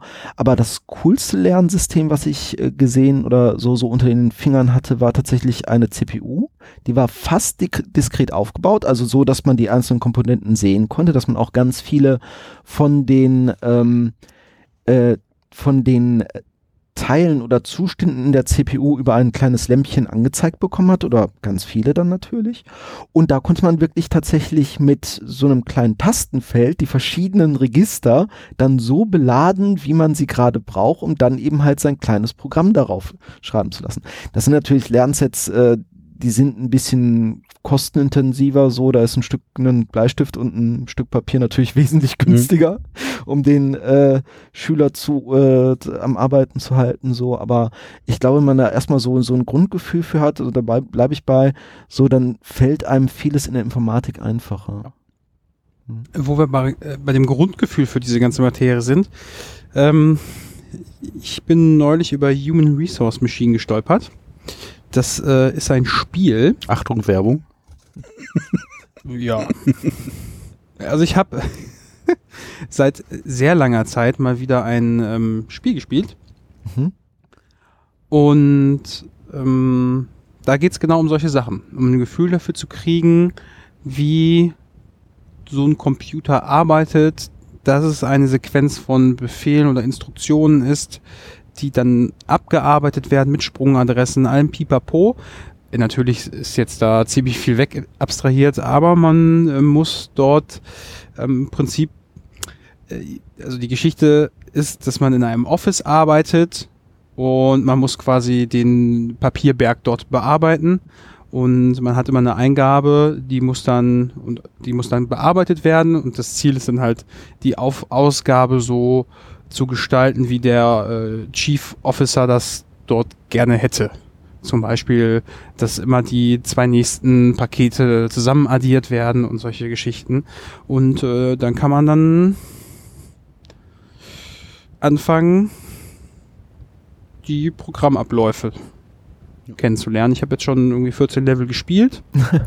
ähm, bei einigen musste ich auch tatsächlich schon nachdenken, wie das jetzt ähm, da so mit Multiplikation äh, funktioniert. Und naja, wenn man da etwas vervierfachen soll, äh, man hat aber nur Addition, muss es ja irgendeine Lösung geben. Da habe ich ein bisschen nachgedacht. Ähm, dann bin ich auf die Idee gekommen, naja, die Addition mit sich selbst ist halt die Multiplikation mal zwei. Ja, und dann gibt's dann auch Register, in die man Werte reinschreiben kann und dann konnte man die addieren und dann letztendlich die, die Multiplikation abbilden und äh, mir hat das ziemlich viel Spaß gemacht. Und das Schöne daran ist noch, dass auch die Effektivität eine Rolle spielt oder ähm, zumindest mit angezeigt wird. Man kann halt diese Probleme lösen. Man kriegt dann aber auch mitgeteilt, so das Programm könnte jetzt noch weniger Code haben, um genauso die gleiche Funktionalität zu erreichen oder das Programm könnte jetzt noch schneller laufen und dann kann man noch abwägen zwischen, naja, möchte ich das jetzt in weniger Schritten haben oder mit mehr Codeblöcken Mhm. ähm, ausführen. Und äh, ja, kann man mal spielen, kann ich empfehlen, so als Einstieg auch eine interessante Geschichte. Finde ich, also ich sehe hier gerade ein paar äh, Screenshots von dem Spiel, sieht sehr schön aus und äh, gerade wie man darin äh, die Abläufe strukturiert, erinnert mich sehr stark an äh, Scratch, die eine Programmiersprache, die das äh, Programmieren an sich beibringen soll, die äh, auch zum Beispiel im Raspberry Pi mit drauf ist. Du meinst jetzt quasi diese Blockoptik, die man Genau. so verschiebt, ja. Richtig, das ist total super. Und ähm, wenn man äh, dort auch das Internet zur Hilfe nimmt, wenn man irgendwo Lösungen braucht, es gibt natürlich äh, schon Menschen, die die Lösungswege beschrieben haben, da stellt man auch dann fest, dass äh, ja das ziemlich stark an Assembler ähm, angelehnt ist. Also das sind dann die Instruktionssätze, die, die da auch zur Verfügung stehen. Ähm, ja, und dann aber mehr als die ersten 14 Level hatte ich jetzt noch keine Zeit zu. wie das so ist. Also ich habe jetzt in den letzten halt gemerkt, wo es darum ging, über die Mathematik nachzudenken, äh, wie man, wie man dann die Probleme löst. Irgendwann gehen einem dann auch die Register aus. Da musste ich dann an einen Enrico denken, der mir sagte, dass wir, als wir das erste Assembler-Programm halt geschrieben und kompiliert haben, auch das, was, was war das? Addition, ne? Ja. Ähm, dann meinte irgendwann stellt man fest, auch dass diese 15 Register, die jeweils, das sind ungefähr 15, Ja, so um den Dreh. Jeweils 64-Bit Speicherbreite haben, äh, dass das relativ schnell voll ist und das war dann auch im Spiel so und da musste man gucken, was man jetzt dann noch mit, mit welchem Register addiert, um ans Ziel zu kommen. Ähm, ja, macht Spaß. Hm. Gibt sogar, glaube ich, einen Nach, äh, Nachfolger von irgendwie 7 Billion People oder irgendwie sowas. Ähm, ja, ich äh, werde auf jeden Fall in einer der nächsten Folgen berichten, wie es da weitergeht. Also wer sich so für Programmierspiele interessiert, kann da auf jeden Fall mal nachgucken. Gibt es ja sowieso mittlerweile echt viele interessante Geschichten. Ähm, ich habe neulich noch gesehen, weil wir gefragt wurden, gibt es auch irgendwas für die Grundschule im Rahmen von Chaos macht Schule. Da habe ich jetzt gerade den Namen vergessen. Wie hieß das? Lightbot. Genau, das war eine, eine App irgendwie für die, äh, da im Apple-Universum. Da hat man so einen kleinen Roboter, den kann man da programmieren mit so, ich glaube, jeder von uns hat mal in der Schule noch so Niki gehabt oder Turtle, ähnliche Sachen. Äh, das war da genauso. Also auf einem sehr einfachen Level muss man da seinen kleinen Roboter durch die Labyrinthe schicken, irgendwie irgendwo hochspringen, runterspringen, was aufsammeln, mitnehmen und solche Geschichten. Spaßige Sache. Und wir werden dann mal gucken. Ich glaube, so die ersten zwei Workshop-Tage haben wir schon fertig. Ähm, und unser Ziel ist es, eine einfache Challenge, wofür es auch schon eine Lösung gibt. Und zwar äh, gibt es da einen YouTube-Channel von Live Overflow, wo ziemlich viele interessante ähm, Challenges gestellt sind. Nein, gar nicht gestellt, sondern wo es Lösungen für viele interessante Challenges gibt, äh, die halt aber auch erklärt werden, warum das so ist. Und nicht nur so, tippst bitte den Befehl ein, tippst bitte das hier ein, installier mal das Programm da und klick, klick, klick, sondern mit, mit dem Hintergrund und dort haben wir uns äh, den ja, simpelsten Buffer-Overflow rausgenommen. Und um den quasi letztendlich zu verstehen, haben wir dann angefangen oder hat Enrico entschieden, äh, dass es dafür notwendig ist, Grundlagen in Sampler zu haben und deswegen beschäftigen wir uns jetzt ja mit einfachsten Assembler ähm, Problemen, um um das zu verstehen. Und wie es dann weitergeht, wissen wir noch gar nicht. Aber wenn wir bis dahin schon mal gekommen sind und den zumindest diesen äh, dieses einfache CTF-Problem lösen können, haben wir, glaube ich, schon ziemlich viel geschafft. Ja, das hört sich nach einer ganz interessanten Herangehensweise an und gerade das dann so zu, zu vermitteln, ist eine super Idee. Uns noch zu unserem Projekt Assembler CTF hacken lernen? Haben wir erstmal alles, oder? So, ich, denke, ich denke, wir haben halt sind. erstmal alles. Wo wir gerade bei Computern sind. Alex, was war dein erster Computer? Beziehungsweise, ich frage ja auch mal ganz gerne, äh, ob man sich noch so an das erste Programm erinnern kann, was man mal geschrieben hat. Weil meine Geschichte war auch so, ich habe erst Computerspiele gespielt und äh, Da habe ich mir irgendwann so ein Makro geschrieben, die Maus und Tastatur da bedient, um irgendwelche Sachen da in so einem Computerspiel automatisch machen zu lassen. Und dann ging es langsam so mit, oh, die Software kann Dinge für mich tun los. Wie war das bei dir? Also ich muss ganz ehrlich sagen, ähm, aufgrund davon, dass ich ja noch nicht allzu alt bin, ähm, war, glaube ich, mein erster Rechner ein alter Macintosh Desktop-PC.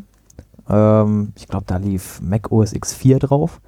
Ähm, ja, und eigentlich habe ich so auch die ersten Erfahrungen mit dem Computer halt so gemacht. Ne? Ja, man will irgendwas spielen. So ein paar Freunde hatten dann auch schon einen Rechner und haben dann einem, äh, haben dann da irgendwas drauf gespielt. Ähm, ja, ich glaube, mein, mein erstes Programm,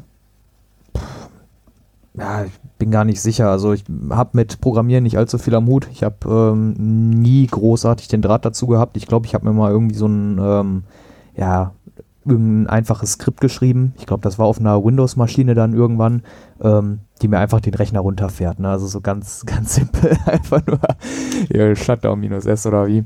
Ähm, ja, ansonsten habe ich, glaube ich, nicht allzu viel gemacht, also im programmiertechnischen Bereich, einfach weil ich ja nicht die Motivation habe, was vielleicht auch so ein bisschen äh, damals meinem alten Infolehrer geschuldet ist, aber ähm, ja, also ich interessiere mich eigentlich eher so ein bisschen für die Hintergründe dabei und jetzt nicht so fürs Programmieren an sich. Mit viel Hardware rum, rumarbeiten ist ja auch wirklich interessant und gerade die so zu strukturieren, dass sie ähm, uns Softwareentwicklern quasi das Leben auch ermöglicht oder das Arbeiten ermöglicht, ist ja auch äh, eine Herausforderung an sich. Genau, ja, und weiß ich nicht, irgendwie so sich dann anzugucken, ja, wie funktioniert überhaupt so ein Rechner oder so ein Netzwerk, ähm, finde ich persönlich einfach viel interessanter, muss ich ehrlich sagen. So, ich würde auch gern äh, viel mehr mit Programmieren zu tun haben. Ähm, ja, habe ich aber nie den Draht zu gehabt und dementsprechend, ich werde es mir wahrscheinlich irgendwann mal beibringen, aber ja, ist noch nicht in Planung. ja. Hattest du denn den, den Macintosh aus eigenem Antrieb, weil du das irgendwo gesehen hattest, dass Freunde sowas haben, du sowas auch haben wolltest, oder war das eher so wie bei mir? Meine Eltern hatten halt aus irgendwelchen Gründen einen Computer und der stand dann da und äh, ich durfte dann da auch mal irgendwie genau. drauf rumdrücken. Also eher das, eher das zweite, ähm, dass der, der Mac, das war so ein alter Rechner, den mein Vater, glaube ich, einem Bekannten abgekauft hatte, der gesagt hat, hier, ich kaufe mir einen neuen, äh, hier, dein, dein Sohn ist doch mittlerweile hier auch so langsam in dem Alter, äh, hier kannst du den für low haben und ja, kann der da ein bisschen mit rumprobieren.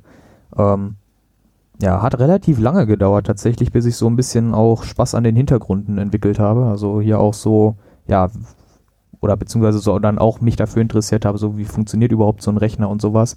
Also viel stand erstmal das Spielen im Vordergrund, muss ich bei mir tatsächlich sagen.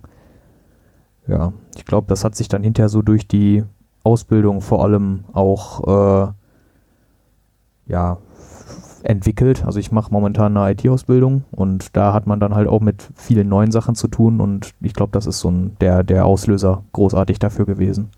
Mhm. Hm. Bei mir war das auch so. Computerspiele war damals äh, angesagt. Das ging noch los so als, äh, ich glaube so ungefähr die 10. Klasse muss das gewesen sein. Da gab es zehn Leute, ja, Dunstkreis von zehn Leuten, die regelmäßig so LAN-Partys haben wir da zusammen gemacht und getan und da musste man sich ja grundsätzlich, oder ja, mit zumindest alles, was mit Netzwerk zu tun hat, auseinandersetzen, sonst konnte man ja nicht spielen und irgendwer wusste da immer ein bisschen was und dann hat man sich zusammen hingesetzt und das irgendwie schon hingekriegt und so die, die ersten äh, LAN-Partys, das war noch ganz kurze Zeit bei mir mit BNC. Oh jo. Da habe ich äh, irgendwo so eine BNC-Karte noch hergekriegt. das war ähm, ja, wie das so war damals. Immer schön äh, Streit, wer bringt den Terminator mit? Ähm, wer hat sein Kabel nicht vergessen? Und dann war der Tag gekommen oder die Stunde gekommen, wo dann derjenige, der den Terminator mitgebracht hatte, auch wieder nach Hause gehen wollte, aber den auch unbedingt mitnehmen musste, weil das kleine Netzwerk zu Hause sonst nicht funktioniert. Und das war immer sehr spannend. Mhm. Ähm, das ging auch dann quasi genauso weiter, denn der nächste Schritt äh, ging ja dann vom Busring, war BNC ein Ring? Ring, war ein Ring. ne? Mhm. Wobei hätte man ja gar keinen Terminator gebraucht, wenn es ein Ring ist. Ging, müsste auch als beides dann. Naja. Genau. Äh, also wir äh, können mal hier unsere Inkompetenz unter Beweis stellen, wobei ist auch schon alles lange her. Beziehungsweise ich habe das ja auch gar nicht lange mitgemacht, ähm, weil ich damals, als ich mir dann den Rechner kaufen konnte, äh, da war schon eine Ethernet-Karte drin. Und, aber das Spielchen ging weiter. Denn dann war nicht mehr der Terminator das Objekt der Begierde, sondern derjenige. Nein, aber fast. Genau, der das ja. Hub Das, das, hatte. Denn alle hatten irgendwie so ein, so ein Vier-Port-Hub äh, zu Hause. Aber es musste immer einen geben, der ein paar mehr Ports da an seinem Hub hatte. Und ähm, ja, da ging dann die gleiche Geschichte los. Also war auf jeden Fall sehr interessant und dadurch kam dann das Interesse oder aus der Aus der Not heraus. Mehr oder weniger. musste man dann wissen, was eine IP-Adresse ist, um diese ganzen Sachen, die man da so gespielt hatte, ne, einzugeben. Wie geht das eigentlich? Ja, und so kam auch zumindest bei mir das Interesse für Computer, wie funktioniert Netzwerk, irgendwann einen eigenen Router gebaut. Und das war auch nochmal eine spannende Geschichte, weil ich ja im tiefsten Land groß geworden bin. Da gab's äh, sowas wie DSL nicht. Gibt es auch erst gefühlt erst seit zwei, drei Jahren. Gibt es dann DSL-Anschluss. Und zwar das immer nur so eine sehr, sehr langsame. Wobei aber ganz früher dann da ISDN. ISDN, das war schon cool. Mit Kanalbindung war auch okay. Ähm, aber damals war ich den ersten Router mit Linux gebaut, der ähm, ja dann das klein bisschen vorhandene Internet auf zwei Rechner verteilte. Wer sich dafür interessiert, äh, kann sich mal die, ha, das weiß ich gar nicht auswendig, eine Folge von damals TM, mein erstes Linux anhören, verlinken wir in die Show Notes. Da habe ich mal drüber erzählt oder davon berichtet, wie es dazu kam, dass ich das erste Mal mit Linux in Berührung kam, obwohl ich überhaupt gar nicht wusste, was das ist. Aber ich sagte auch damals schon, die Doku war super. Ja, Sebi, dein erster Computer. Ja, das war tatsächlich ein Commodore PC1, so ähnlich wie bei dir, Alex, Mhm. dass der quasi äh, beim, äh, äh, beim Bekannten meines Vaters übrig war und äh, ja, das war keine Maschine, wo wirklich viel mit zu tun war. Die war damals schon sehr alt, muss Ja, man dazu klar. sagen. Und ähm, da äh, war halt so ein paar kleine Text-Adventures möglich. Da konnte man Digger drauf spielen zum Beispiel. Aber es gab auch einen kleinen Basic-Interpreter dafür. Man musste also die der Computer kam ohne Festplatte daher, das heißt, man musste wirklich zum Booten eine Diskette einlegen, so eine schöne 5,25 Zoll Diskette, die habe ich auch noch irgendwo im Keller. Und ähm, dann äh, hat halt das Gerät gebootet und ähm, dann halt äh, konnte man eine weitere Diskette, also hat man die Diskette rausgenommen, die nächste reingetan und auf der Diskette war dann das Spiel. Ich glaube, das höchste, das Gefühle, nee, also Digger war so ziemlich das höchste der Gefühle, was da ging, auch Text-Adventures ging. Da weiß ich dann noch, dann habe ich mir halt die Textdateien angeschaut, um das Spiel nicht spielen zu müssen, um die Geschichte lesen zu können. Und dann war halt relativ schnell zu erkennen, ah, da sind auch so ein paar Steuerzeichen drin, so und ah, so kann ich also das verändern. Und ja, dann äh, konnte man, hat, hat man da halt ein bisschen gemacht. Da gab es auch einen kleinen Basic-Interpreter, der dann auch wieder auf eine extra Diskette kam. Und ja, da konnte man dann relativ einfach eine startende Rakete machen. Also nicht grafisch, sondern tatsächlich einfach nur mit Raute-Symbolen, äh, was halt der Schwarz-Gelb-Monitor damals so von sich gegeben hat. Ja, und äh, dann äh, gab es halt äh, einen Moment in meinem Leben, also Technik wird ja verfügbar, wenn sie günstiger wird. Ich bin äh, da tatsächlich von einer großen Supermarktkette äh, befähigt worden, mir den ersten wirklichen Heimcomputer zu gönnen. Ähm, hat mich halt äh, befähigt, da auch meine ersten Erfahrungen zu sammeln. War dann vor allem einfach erstmal überhaupt äh, Technik verstehen, so wie gehe ich damit um. Es gab in meinem Umfeld halt keinen, der sich da so mit äh, beschäftigt hat. Spielen, bisschen, aber gar nicht so viel, eher mal gucken, wo man da halt so was machen kann und so. Ja, und äh, so ging es dann weiter. Wusstet ihr, wie der Commodore 16 seinen ersten Boom erlebt hat? Genau Ah. über die gleiche Geschichte mit der kleinen Supermarktkette. Ja. Also das war nicht damals der, der Aldi-PC, Hm. sondern das mit dem Commodore war das schon genauso.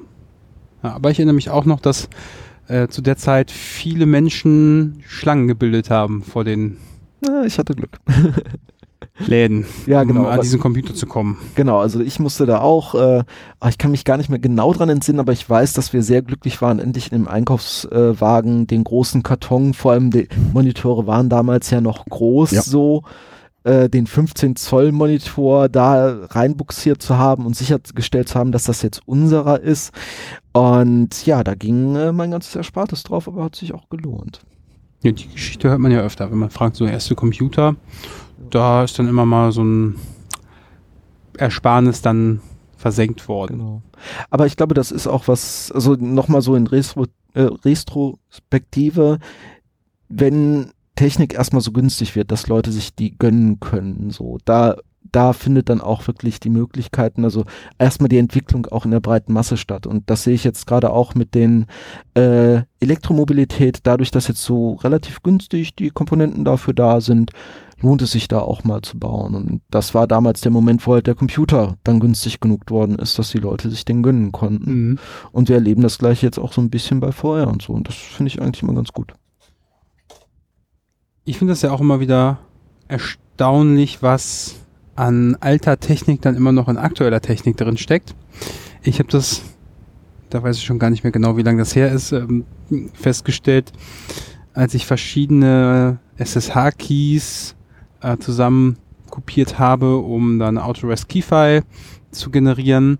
Da gab es äh, ganz seltsame Effekte, dass Keys irgendwie nicht mehr funktionierten, um, zu, um sich auf der Maschine einzuloggen und das hat sich dann auch immer mal geändert, bis ich irgendwann den Hex-Editor aufgemacht habe und festgestellt habe, oder ich musste dann feststellen, dass in dieser Authorized Key-File die Keys, die untereinander kopiert werden, dass bei einem am Ende das Steuerzeichen fehlte Mhm. und dass zwei Keys ein, als ein sehr langer Key äh, interpretiert wurden und äh, deswegen sich genau eine Person dann da nicht mehr einloggen konnte. Und da dachte ich auch so, ah, Steuerzeichen, da war ja was. Kannst du dich noch Ähm, Ja. Ganz verrückte Geschichte und auch wo das so herkommt, Linefeed und äh, ne, Papier, äh, Wagenrücklauf, Carriage Return und Linefeed und die Terminal Bell finde ich ja auch noch immer interessant.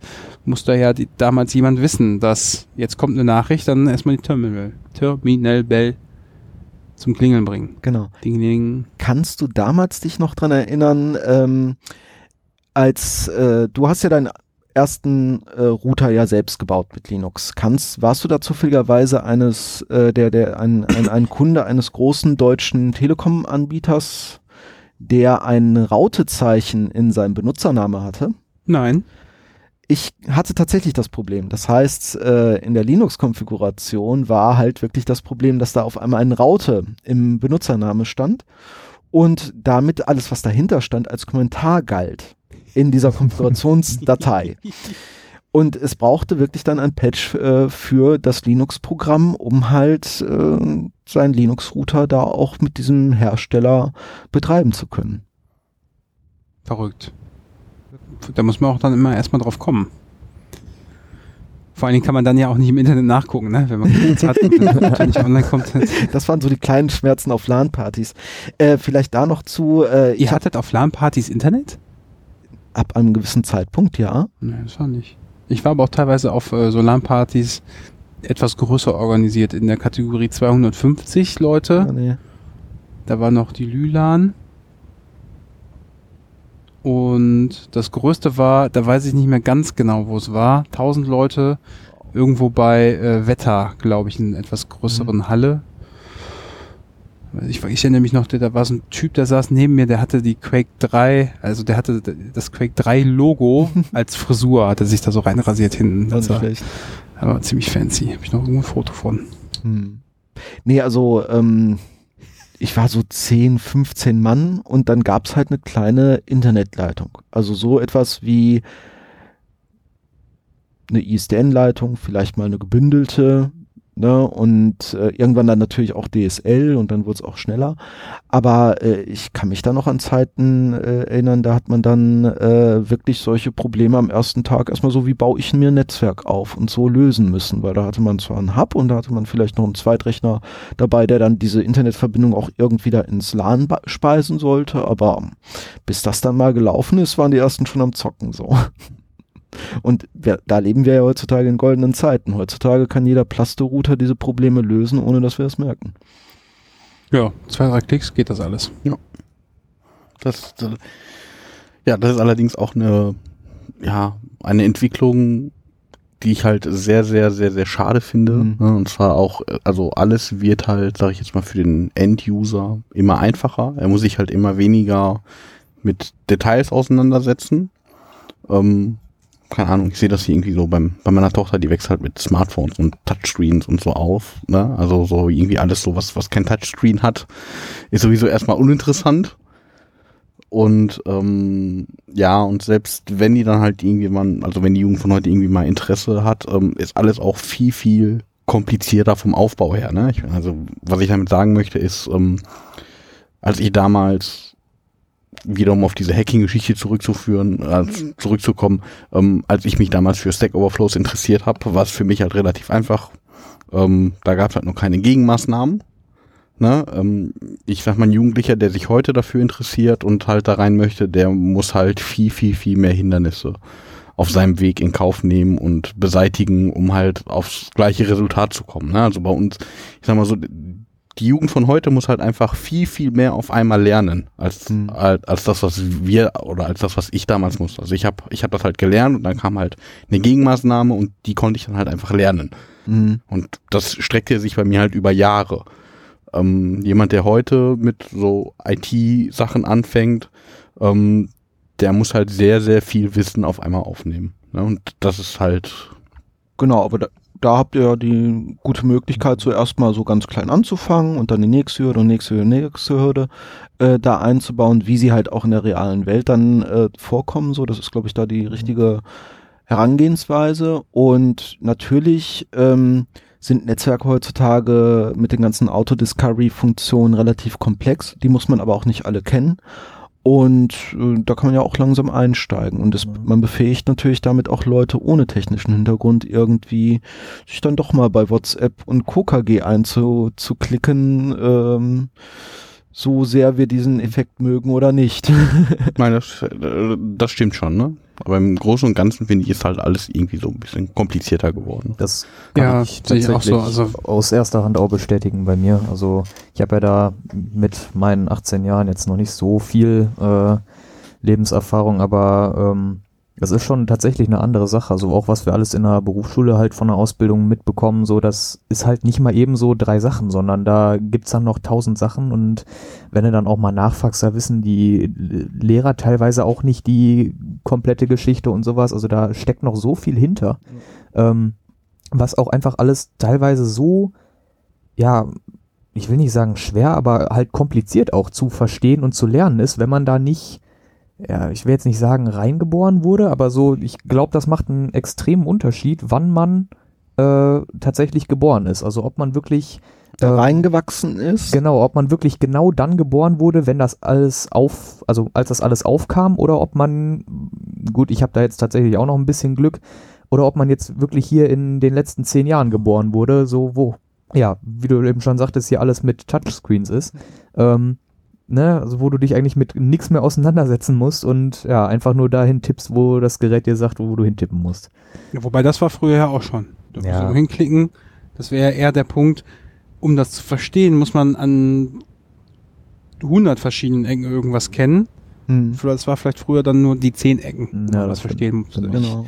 habe letztens noch darüber nachgedacht, naja, weil für irgendein Kunstprojekt die Frage war, ob man da mal irgendwie ein bisschen was blinken lassen kann und äh, Raspberry Pi und Co.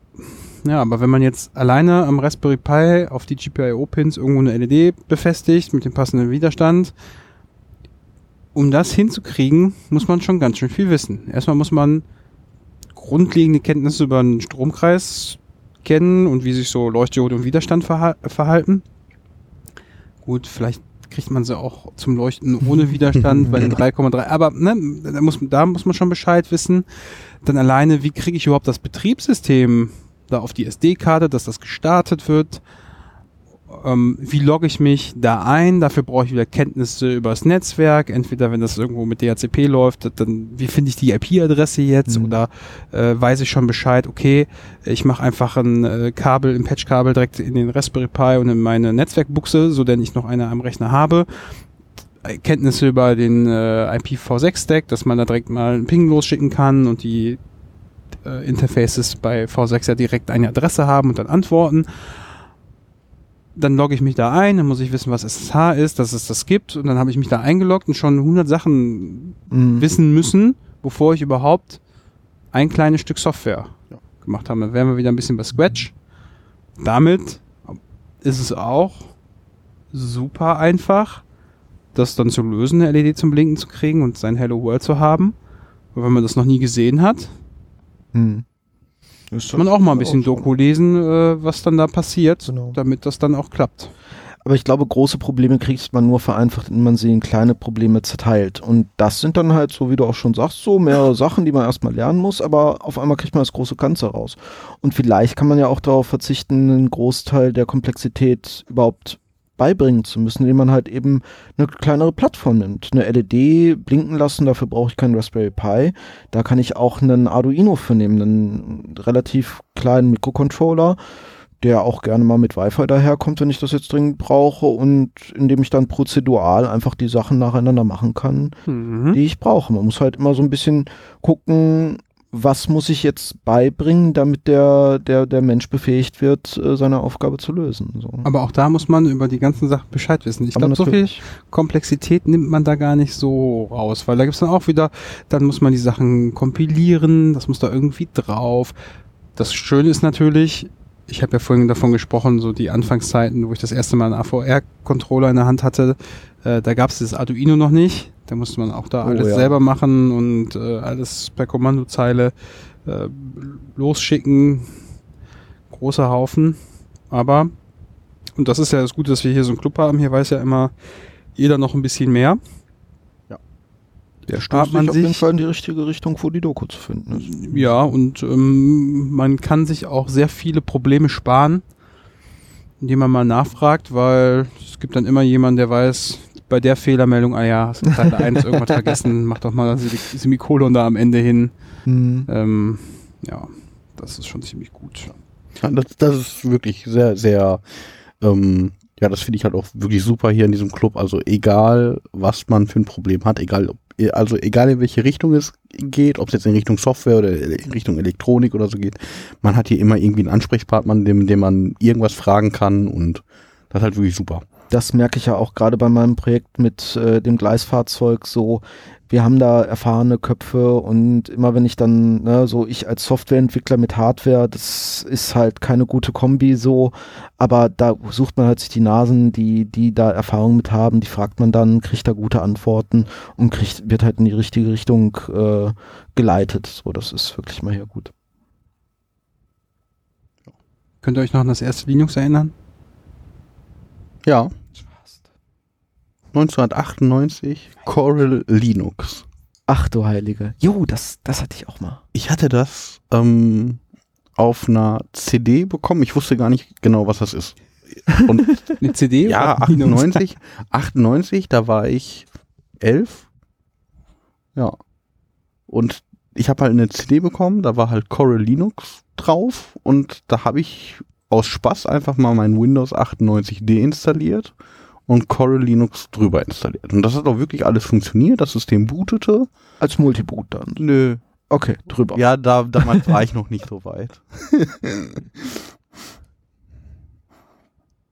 ähm, ja, auf jeden Fall habe ich das dann einfach drüber installiert und ähm, ja, das bootet halt auch alles und dann hat mich aber die Tatsache gestört, dass, dass, man, dass ich da halt einfach nicht genug Software hatte. Okay. Und dann habe ich es halt wieder runtergehauen und Windows 98 draufgepackt und ja, das war so mein, mein, meine erste Linux-Erfahrung. Mhm. Und ich habe dann, ich habe auch tatsächlich ähm, dann im Laufe meiner ganzen Zeit, ähm, also ich war wirklich Windows-User, hatte aber immer eine Linux VM parallel am Laufen, wegen irgendwelchen Geschichten. Ich muss jetzt leider gestehen, dass ich diesen Umsprung auf komplett nur noch Linux. Ähm, das habe ich erst mit Windows 10 gemacht. Also als Windows 10 rausgekommen ist ähm, und mein Rechner sich dann irgendwie über Nacht, während ich da dran saß, einmal neu gebootet hat, weil er Updates installiert hat und nach dem Reboot nicht mehr hochfuhr und ich dann ungefähr irgendwie eine Woche Arbeit verloren hatte, da habe ich das Ding einfach zugeklappt und am Tag danach habe ich da einfach Linux drüber installiert und seitdem lebe ich halt mit Linux only. Hm. Ich weiß damals noch, ich habe mit SUSE angefangen. Kam natürlich auf irgendwas wie sechs oder sieben CDs, so, weil Ja. so hat man es halt gemacht. CDs. ja, Ja. das war früher so. Ja, CDs. Wobei, genau. ich habe neulich noch Röntgenaufnahmen auf einer CD in die Hand gedrückt gekommen, bekommen und äh, Hm. es wurde nicht verstanden, warum ich mit einem nicht verstehenden Gesichtsausdruck dastand. Weil ich nicht wusste, so, was mache ich denn jetzt mit dieser CD? Ähm, wir haben da drüben noch so ein externes CD-Laufwerk, egal. Äh, ähm, nee, äh, da sind, habe ich halt mit, mit SUSE angefangen, mit äh, Just, äh, was halt so die Konfigurationssoftware äh, war für dieses Linux. Ich weiß noch, dass es ein Riesenaufwand war, dass ich dann irgendwann an der ASTA an, äh, un, an der örtlichen Universität war, um halt mir irgendwie mal helfen zu lassen, weil das alles nicht richtig so ging, wie ich mir das im Netzwerk vorgestellt hatte. Das hat auch geholfen, aber nur bis zum nächsten Neustart, weil war halt äh, nicht äh, gespeichert, sondern nur halt eben gerade so konfiguriert, dass es halt funktioniert. Ja, und äh, dann ging das immer tiefer, weiter, habe ein bisschen Red Hat gemacht, habe ein bisschen Debian gemacht und irgendwann habe ich dann angefangen Ge- Gentoo zu benutzen.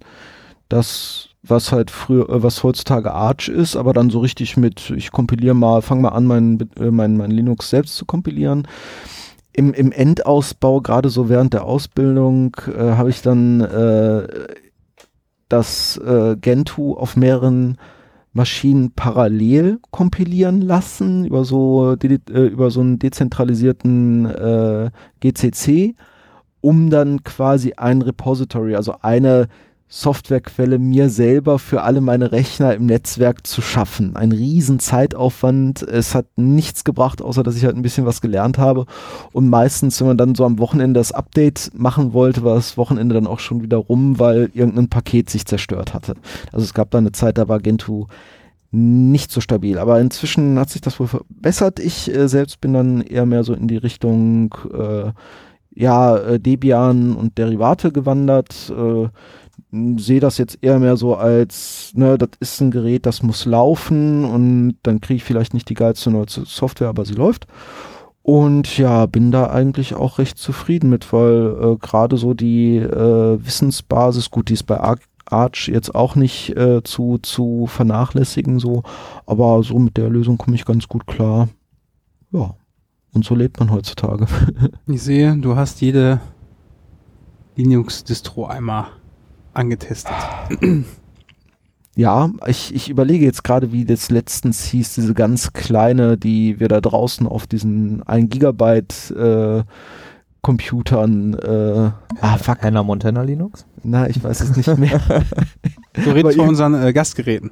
Äh, nee, äh, das, das wäre noch ein Thema, was wir eigentlich haben. Möchtest du da mal anfangen, Alex, so Basics oder soll ich mal ein bisschen was erzählen? Wozu meinst du zu den Gastgeräten? Äh, generell so zu Live-Linux-Systemen. Ja, da kann ich direkt einsteigen. Und zwar habe ich hier tatsächlich einen äh, USB-Stick liegen. Äh, wer hätte es gedacht? Und zwar ist das ein, also den. Ach so, das, keine CD mehr? nee, keine CD. äh, aber eine, hier ist vielleicht, glaube ich, hier ist sogar noch eine Diskette. Nee, ähm. Also folgendes, ähm, einmal wie gesagt nochmal so kurz den Hintergrund. Ähm, ich mache halt momentan ja eine Ausbildung und ich bin jetzt vor einem Monat oder sowas in die in den Bereich der IT bei uns gekommen, ähm, die sich halt beschäftigt mit Installation, Betankung äh, und halt dem ganzen Kram mit Rechnern so und ähm, da hat ein Kollege von mir mir was gezeigt und zwar ein, ein Programm, ähm, womit man mehrere Images gleichzeitig auf einen Stick ähm, ja, packen kann. Das heißt, man hat so einen so Multi-Boot-Stick. Ähm, Ganze ist letztendlich so, also als ich vorher äh, oder als, wenn ich ein Betriebssystem neu installiert habe, habe ich mir das meistens irgendwie auf eine CD gepackt, die ISO, oder halt auf einen USB-Stick, aber dann war der ja meistens schon voll. Ähm, und hiermit gibt es eine ne Möglichkeit, das Programm nennt sich Yumi, ähm, findet man auch in den Show Notes den Link, ähm, womit man letztendlich eine, eine Übersicht hat. Ähm, ganz, also ziemlich selbsterklärend, äh, ist auch auf der Website von denen mit Bildern beschrieben, ähm, wo man einfach nur die, sich dann den USB-Stick auswählt ähm, und dann sagen kann, welches Betriebssystem, äh, Betriebssystem man da drauf haben möchte. Also da hat man dann so eine zweite Auswahlmöglichkeit und ich, boah, ich weiß nicht, wie viel das sind. Also hier hat man bestimmt 150 Auswahlmöglichkeiten. Mhm. Ähm, also von, von äh, ja, Linux, äh, die ganzen Sachen alle wirklich runtergebrochen, also Ubuntu, Mint, CentOS, äh, Debian, dann die ganzen Live-Optionen noch dazu, Fedora, äh, SUSE, was, was auch immer, dann noch alle möglichen anderen Linux-Distros, die man jetzt nicht so, also die jetzt nicht so ähm, ja, verbreitet sind. Ähm, auch noch so Tools, also beispielsweise Antiviren-Tools, äh, System-Tools, hier sowas wie Debian, also hier Derek's Boot in Nuke, ähm, wer das nicht kennt, also ist einfach ein System, beziehungsweise ein Programm, womit man halt ja, Festplatten wipen kann, äh, ziemlich sicher. Ähm, ja, dann noch Gparted und sowas, also hier so ein, so ein Festplatten-Partitionierungstool, womit man eigentlich wirklich 99% der Platten wieder irgendwie äh, ja, gerettet bekommt, wenn da irgendwas mit kaputt ist. Ähm, ja, und da kann man dann halt auswählen, kriegt sogar noch so einen so Download-Link, wenn man die ISO gerade nicht hat und dann äh, wählt man die ISO letztendlich aus, also öffnet sich halt ein Dialog, ähm, welche Datei man da haben möchte und dann installiert man die da drauf. Und mit diesem Programm kannst du halt mehrere gleichzeitig installieren. Ich habe jetzt hier einen äh, 64 Gig USB-Stick rumliegen und ich habe hier, glaube ich, gerade drauf ähm, ja, so um die 10 Distros. Und da ist dann alles Mögliche dabei. Also von Gparted über Knoppix, über eine Windows ISO, über ein äh, Ubuntu, über Debian, äh, alles Mögliche drauf. Und wenn man dann von dem ähm, Stick aus bootet, äh, kriegt man so eine Übersicht, so, wo man sich dann äh, durchnavigieren kann, hier welche möchte ich denn, also welche Distro möchte ich denn booten? So, und da kannst du mehrere Sachen halt machen, entweder halt mhm. eine, eine Live-Distro starten oder halt auch was, was du direkt installieren möchtest. Ähm, ja, und ist eigentlich so ziemlich, ja, angenehm, wenn man so einen Stick haben will oder braucht, äh, mit dem man eigentlich alles reparieren oder ja, benutzen kann, was man so haben will. Dann nimmt man sich da, wie gesagt, so einen 64 Gig USB-Stick, packt da ähm, das Programm mit drauf, also beschreibt mit dem Programm da die verschiedenen Sachen. Ähm, ja, und hat letztendlich so einen Stick, den man für alles nutzen kann. So muss nicht dann noch drei CDs und nochmal fünf Sticks und alles Mögliche mitschleppen. Und das Beste ist, ähm, du kannst halt auf den Stick auch noch normal die Sachen speichern. Also das wird letztendlich nebenbei noch mit ähm, ja, also der, der Stick ist noch beschreibbar. So, wenn du manchmal das Problem hast, dass du so einen Bootstick hast oder sowas, der ist ja dann irgendwie äh, ja, gesperrt oder irgendwie sowas in der Art, wo du dann halt keine Möglichkeit mehr hast, da irgendwas anderes drauf zu speichern. Also kannst du den wirklich voll machen. Ähm, ja, eine Sache, die mir jetzt gerade noch einfällt, bei manchen Betriebssystemen, bei manchen Live-Distros, ähm, beispielsweise jetzt hier eine Ubuntu Mate, ähm, da kannst du einen ja, einen Speicher noch mit festlegen, der äh, genutzt werden soll, um Änderungen zu speichern. Das heißt, wenn du jetzt eine Live-CD hast, also beziehungsweise ein Live-Linux äh, darüber startest und dann aber Änderungen machst, hast du einen vorgewie also hast du einen Speicher, den du vorher definiert hast, weiß ich nicht, jetzt beispielsweise ein Gig, ähm, den du dann nutzen kannst, um halt ja, Dokumente zu speichern oder Programme oder was auch immer. Und das Ganze ist halt eigentlich eine ziemlich nette Sache, wie schon gesagt, um einfach so einen Stick zu haben, den man für alle Fälle nutzen kann. Mhm. Dann wären wir auch quasi ja bei dieser Funktion, dass Dinge persistent bleiben, mhm. äh, bei der Installation auf unseren Gastgeräten. Da ist das ja so ähnlich, wenn ich es verstanden habe. Genau, also im Prinzip ist das ja eine sehr schöne Lösung, um einfach äh, jegliche Hardware, die man gerade vor, vor den Fingern hat, äh, zu starten äh, mit dem USB-Stick und dann halt entsprechend die Arbeiten daran zu verrichten, sei es jetzt nun den ordentlich äh, äh, zu löschen oder eben halt auch die Partitionierung richtig einzustellen und halt so ein bisschen äh, Support zu machen. Genau. Und ja, wir haben ja relativ äh, viele noch benutzbare Notebooks angesammelt hier über die Zeit, die uns geschenkt worden sind. Ähm, sie funktionieren noch. sie, sie funktionieren. Bei der Benutzbarkeit von dem einen oder anderen Gerät genau. Oh, ich habe hier so könnte man noch diskutieren. ja gut, das ist natürlich richtig. Äh, ich habe jetzt hier mal eines der Gastgeräte äh, vor mir. Das ist ein äh, Le Lenovo T500 und was ich da eigentlich gemacht habe, ist eine sehr einfache Sache. Und zwar habe ich äh, das, was normalerweise auf so eine äh, so ein USB-Stick draufkommt, einfach auf die Festplatte installiert. Also sprich so getan, als wäre die interne Festplatte des Gerätes eine äh, ein USB-Gerät oder so ein USB-Stick. Und ähm, Jetzt kann ich da tatsächlich äh, so ein äh, Live äh, Linux äh, starten und dabei halt auch sagen, ja, die Änderungen, die ich jetzt gerade mache, also Dateien, die ich da speichere oder irgendwas Hintergrundbild äh, von, von der Oberfläche, das soll jetzt auch bitte beim nächsten Start kommen oder das soll halt bitteschön vom Vorbenutzer gelöscht werden oder soll gar nicht irgendwas permanent speichern. Und äh, ja, das äh, habe ich hier mal mit den Geräten, die hier sehr nutzlos rumlagen, äh, getan, so dass wir halt sowohl hier oben in der ersten Etage als auch unten im Keller äh, je nachdem, also sagen wir mal zwei vernünftige Geräte, insgesamt vier Geräte halt rumliegen äh, haben, die auf jeden Fall noch funktionieren in irgendeiner Art und Weise ja, und also benutzt werden können. Man bekommt den Webbrowser auf und kann ein bisschen im Internet rumgehen. Genau. Ja, Dazu habe ich ja tatsächlich das benutzt, was äh, heutzutage so auf den Raspberry Pis gerne äh, so als Lernsache äh, benutzt wird. Und zwar gibt es wirklich dieses Raspbian OS als äh, Variante, die halt auf so einem normalen Computer drauf funktioniert. Schön mit kleinen Desktop, der auch noch auf alten Geräten äh, sch schnell genug oder zumindest irgendwie funktioniert. Es gibt halt kein, kein Klimbim, was irgendwie nötige Ressourcen da. Genau. Das ist halt schön schmal und äh, ermöglicht das Arbeiten mit den Geräten.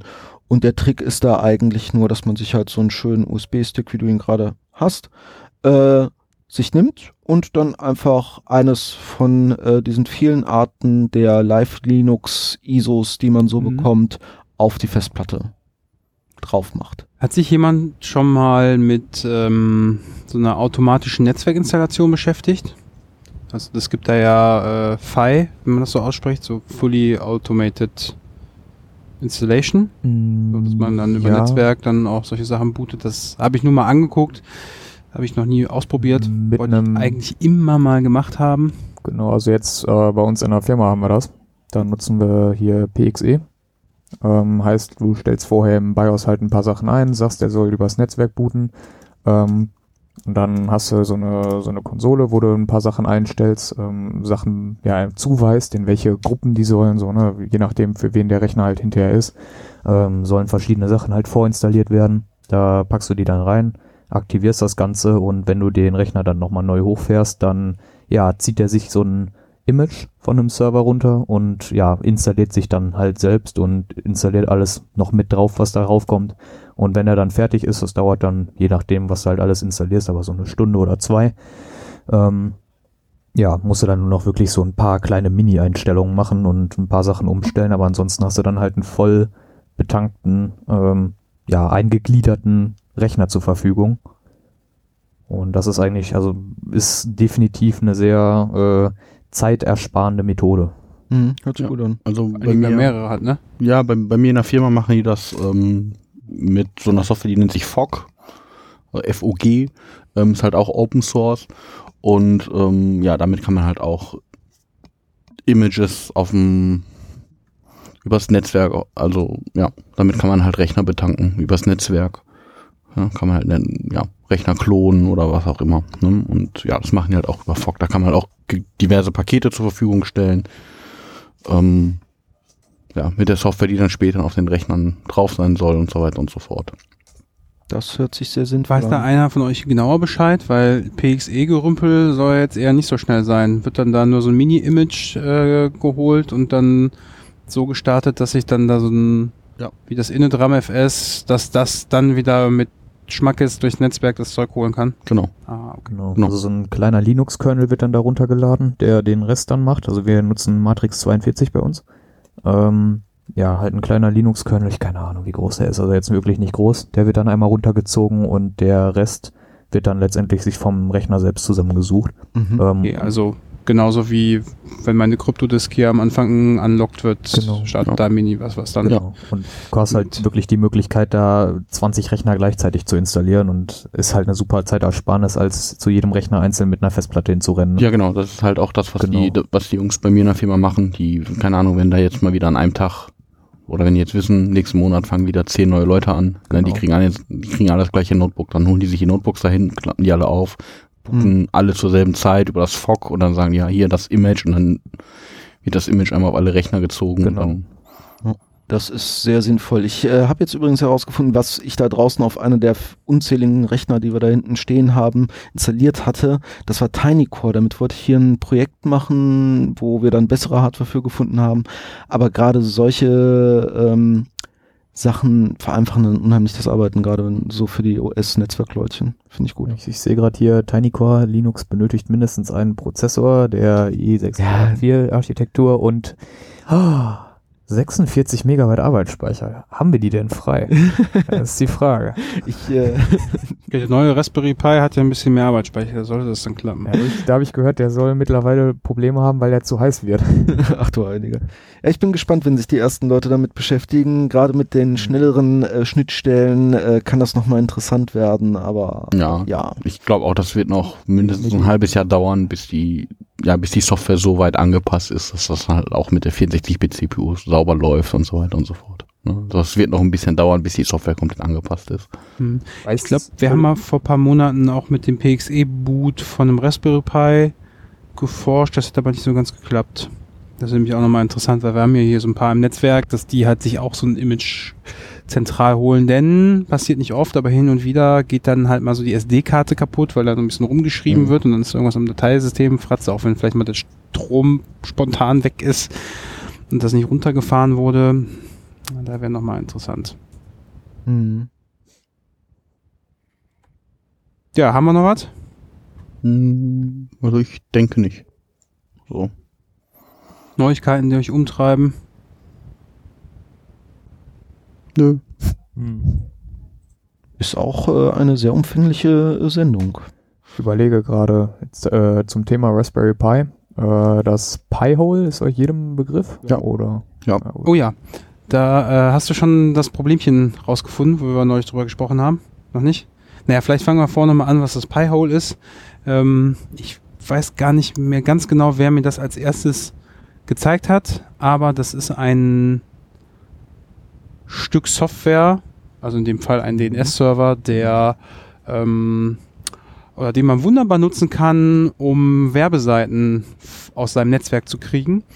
Denn es ist ja so, dass man in seinem Heimnetzwerk oder egal in welchem Netzwerk hat man einen DNS-Server, der die äh, Adressen auflöst zu IP-Adressen.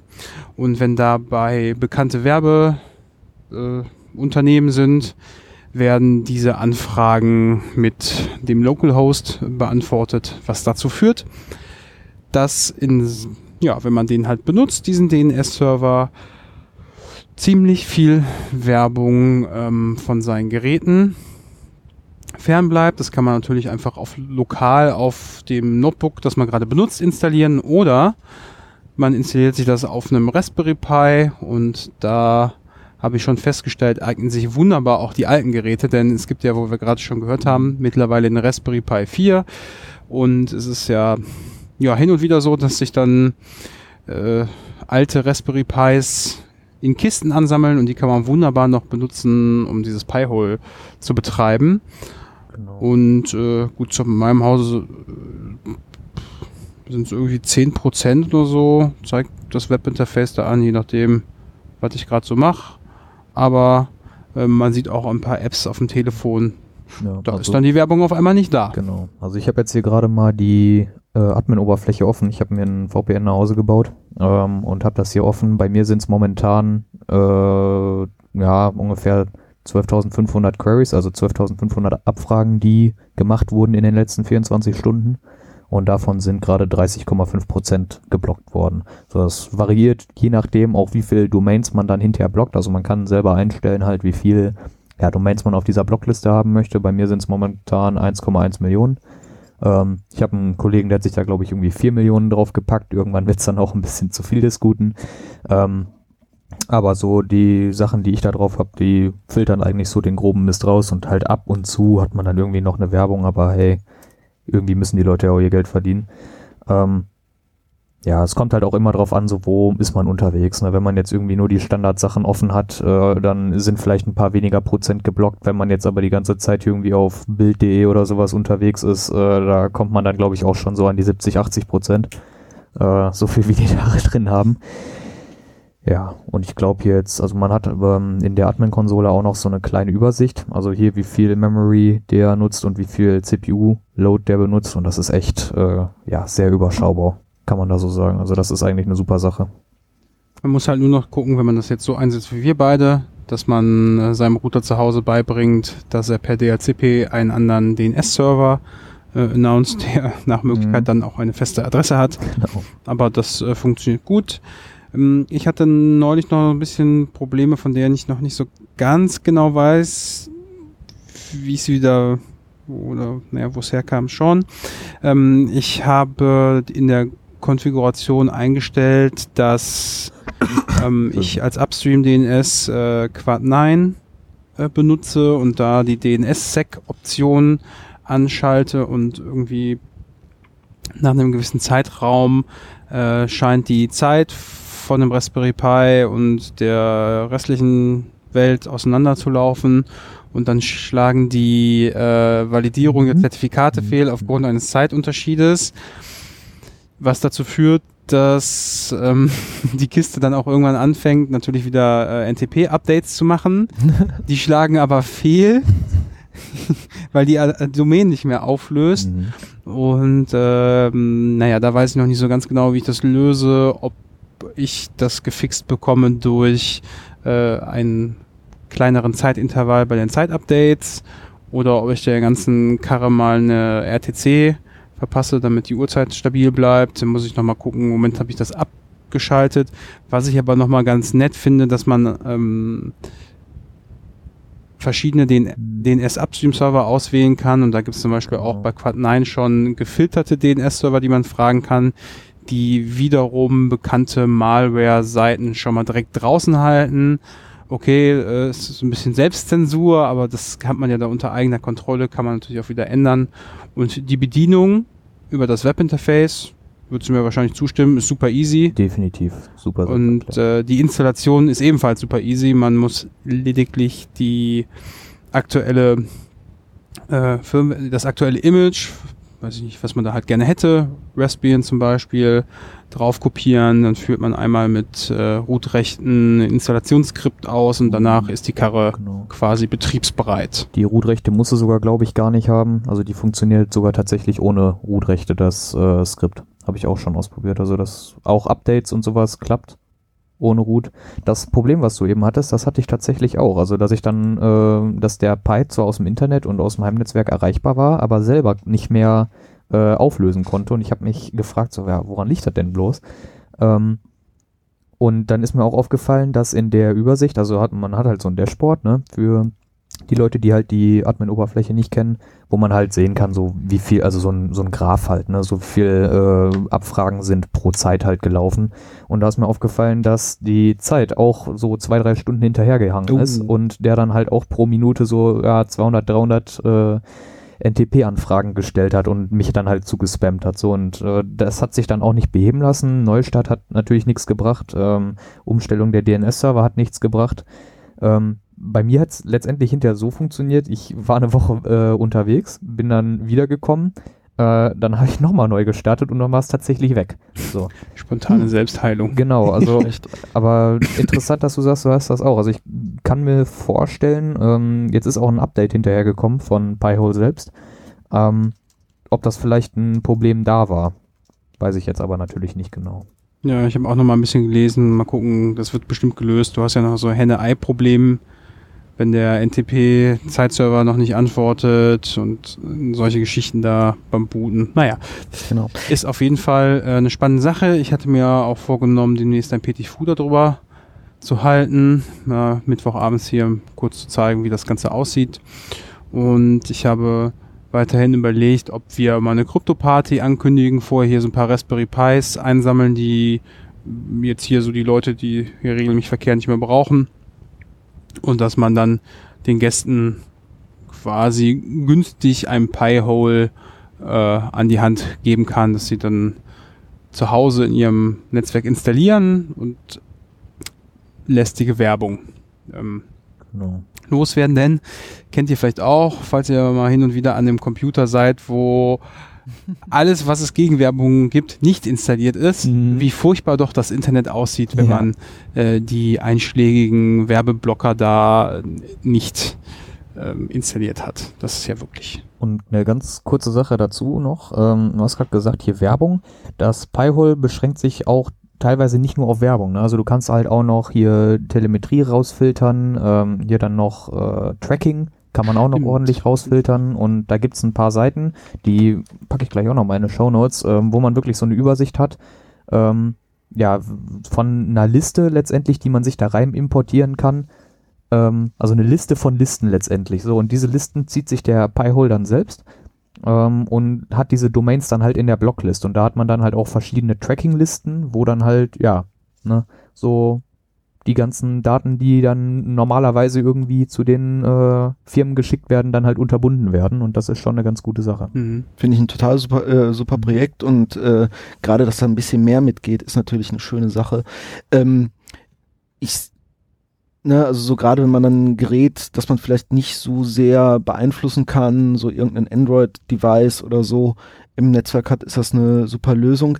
Ich habe jetzt äh, die Woche noch einen äh, Blog-Eintrag äh, gesehen, den ich mal durcharbeiten wollte, der nur auf Browser-Basis ein bisschen ähm, ja per Edit-Ons versuchen möchte halt, also nicht nur mit dem einen Werbeblocker, sondern mit mehreren Maßnahmen halt das äh, Surfen äh, schöner zu gestalten.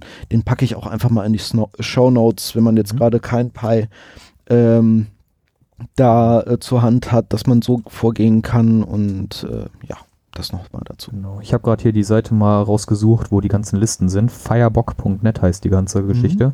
Da schreibe ich auch nochmal eben hinterher, was das ist. Dann, ne, wer Interesse hat, gerne in die Shownotes gucken. Das hilft definitiv. Bin gespannt auf das Petit Fou, das wäre sicherlich mal was, was Ich habe übrigens auch fonts.google.com geblockt. Ich mal Die ganzen äh, WordPress-Webseiten und so, die laden ja alle diese Google Fonts. Mhm. Ist nicht, gibt's bei mir nicht. Da gibt's halt jetzt Aha. so bei dem Blog-Eintrag wird halt erklärt, wie man dann so ein Cache-Extension für genau solche Fonts halt äh, äh, installieren kann. Dieses Edit-On sorgt dafür, dass dann die Fonts einmal runtergeladen werden, aber nicht jetzt dauernd so. Das Mhm. ist auch ein ganz netter Guter Punkt, äh, das haben wir vergessen. Mhm. Pi-Hole macht natürlich auch Caching. Genau. Ah. Also da Ja. sieht man auch, wenn du gerade nochmal äh, Mhm. reinguckst, also bei mir sind ungefähr 50 Prozent der Anfragen kommen Mhm. aus dem Cache dann. Genau. Ich habe halt einen Anwendungsfall, Millisekunde gespart. äh, einen Anwendungsfall, Worüber man sich so freut. Ja, auf Mhm. jeden Fall. Ähm, ein Anwendungsfall, den ich äh, halt immer wieder habe, ist, dass halt ich Captchas lösen muss. Ich habe irgendwo ein Formular, wo ich was eingeben möchte und dann geht das nicht und ich weiß nicht warum. Ja, weil natürlich meine, meine Infrastruktur, zum Beispiel auch ein Mhm. Pi-hole würde das sicherlich machen, den jeweiligen Capture-Dienst halt ausblendet, weil das Mhm. halt auch nicht, eigentlich nicht eine schöne Lösung ist.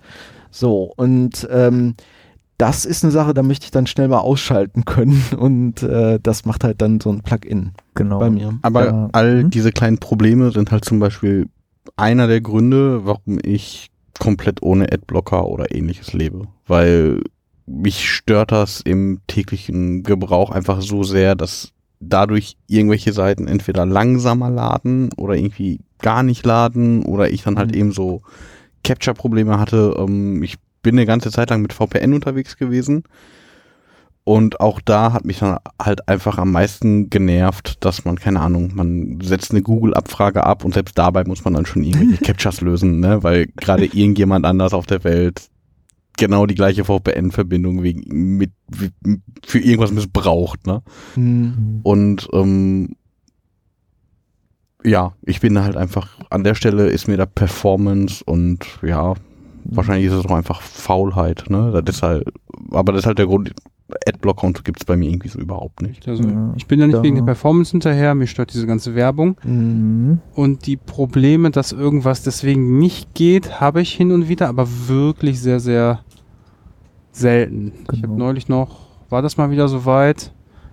Da ist aber, hat sich dann hinterher herausgestellt, das war, lag am Browser. Ich hatte letztens tatsächlich mal den Werbeblocker aus und dann, dann lebst du ja in einer anderen Welt, wenn du nur so, ne, und fand das schon sehr störend. Und das Schlimmste fand ich war, dass eine relativ seriöse Seite, äh, Script, Chaospot.de? nein, wir sind werbefrei, okay. Mhm. ähm, sonst trete ich aus. Äh, Oha. Moment, ich muss mal kurz die Webseite editieren. ähm, nein, also da war eine relativ seriöse Webseite und die hat es wirklich gewagt, so ein äh, Werbe-Pop-up-Skript einzubinden, das jeden zweiten Klick dazu benutzt hat, um halt einen Werbe-Pop-up aufzumachen. Okay, aber das sollte der Browser ja unterbinden, dass Das- da irgendwelche Pop-ups aufgehen. Genau, aber das äh, war halt zum Teil relativ hartnäckig. Jetzt muss ich gerade noch mal eben zur Performance technisch was sagen. Ähm, für die Leute, die sich vielleicht fragen, so ja, jetzt hat man da natürlich seinen eigenen DNS-Server, wird das Ganze dann nicht unendlich langsam? Ähm, da kann ich tatsächlich beruhigt sagen, nein, wird's nicht. Ähm, also es ist wirklich im, im Millisekundenbereich vielleicht der Unterschied. Also es ist wirklich so, man, man merkt es nicht. So ne, ähm, das ist schon mal eine, eine positive Sache und auch zu dem, zu dem Ausschalten ähm, über diese Admin-Konsole hat man halt auch eine Möglichkeit, äh, ja, den zu disablen, entweder permanent oder auch temporär.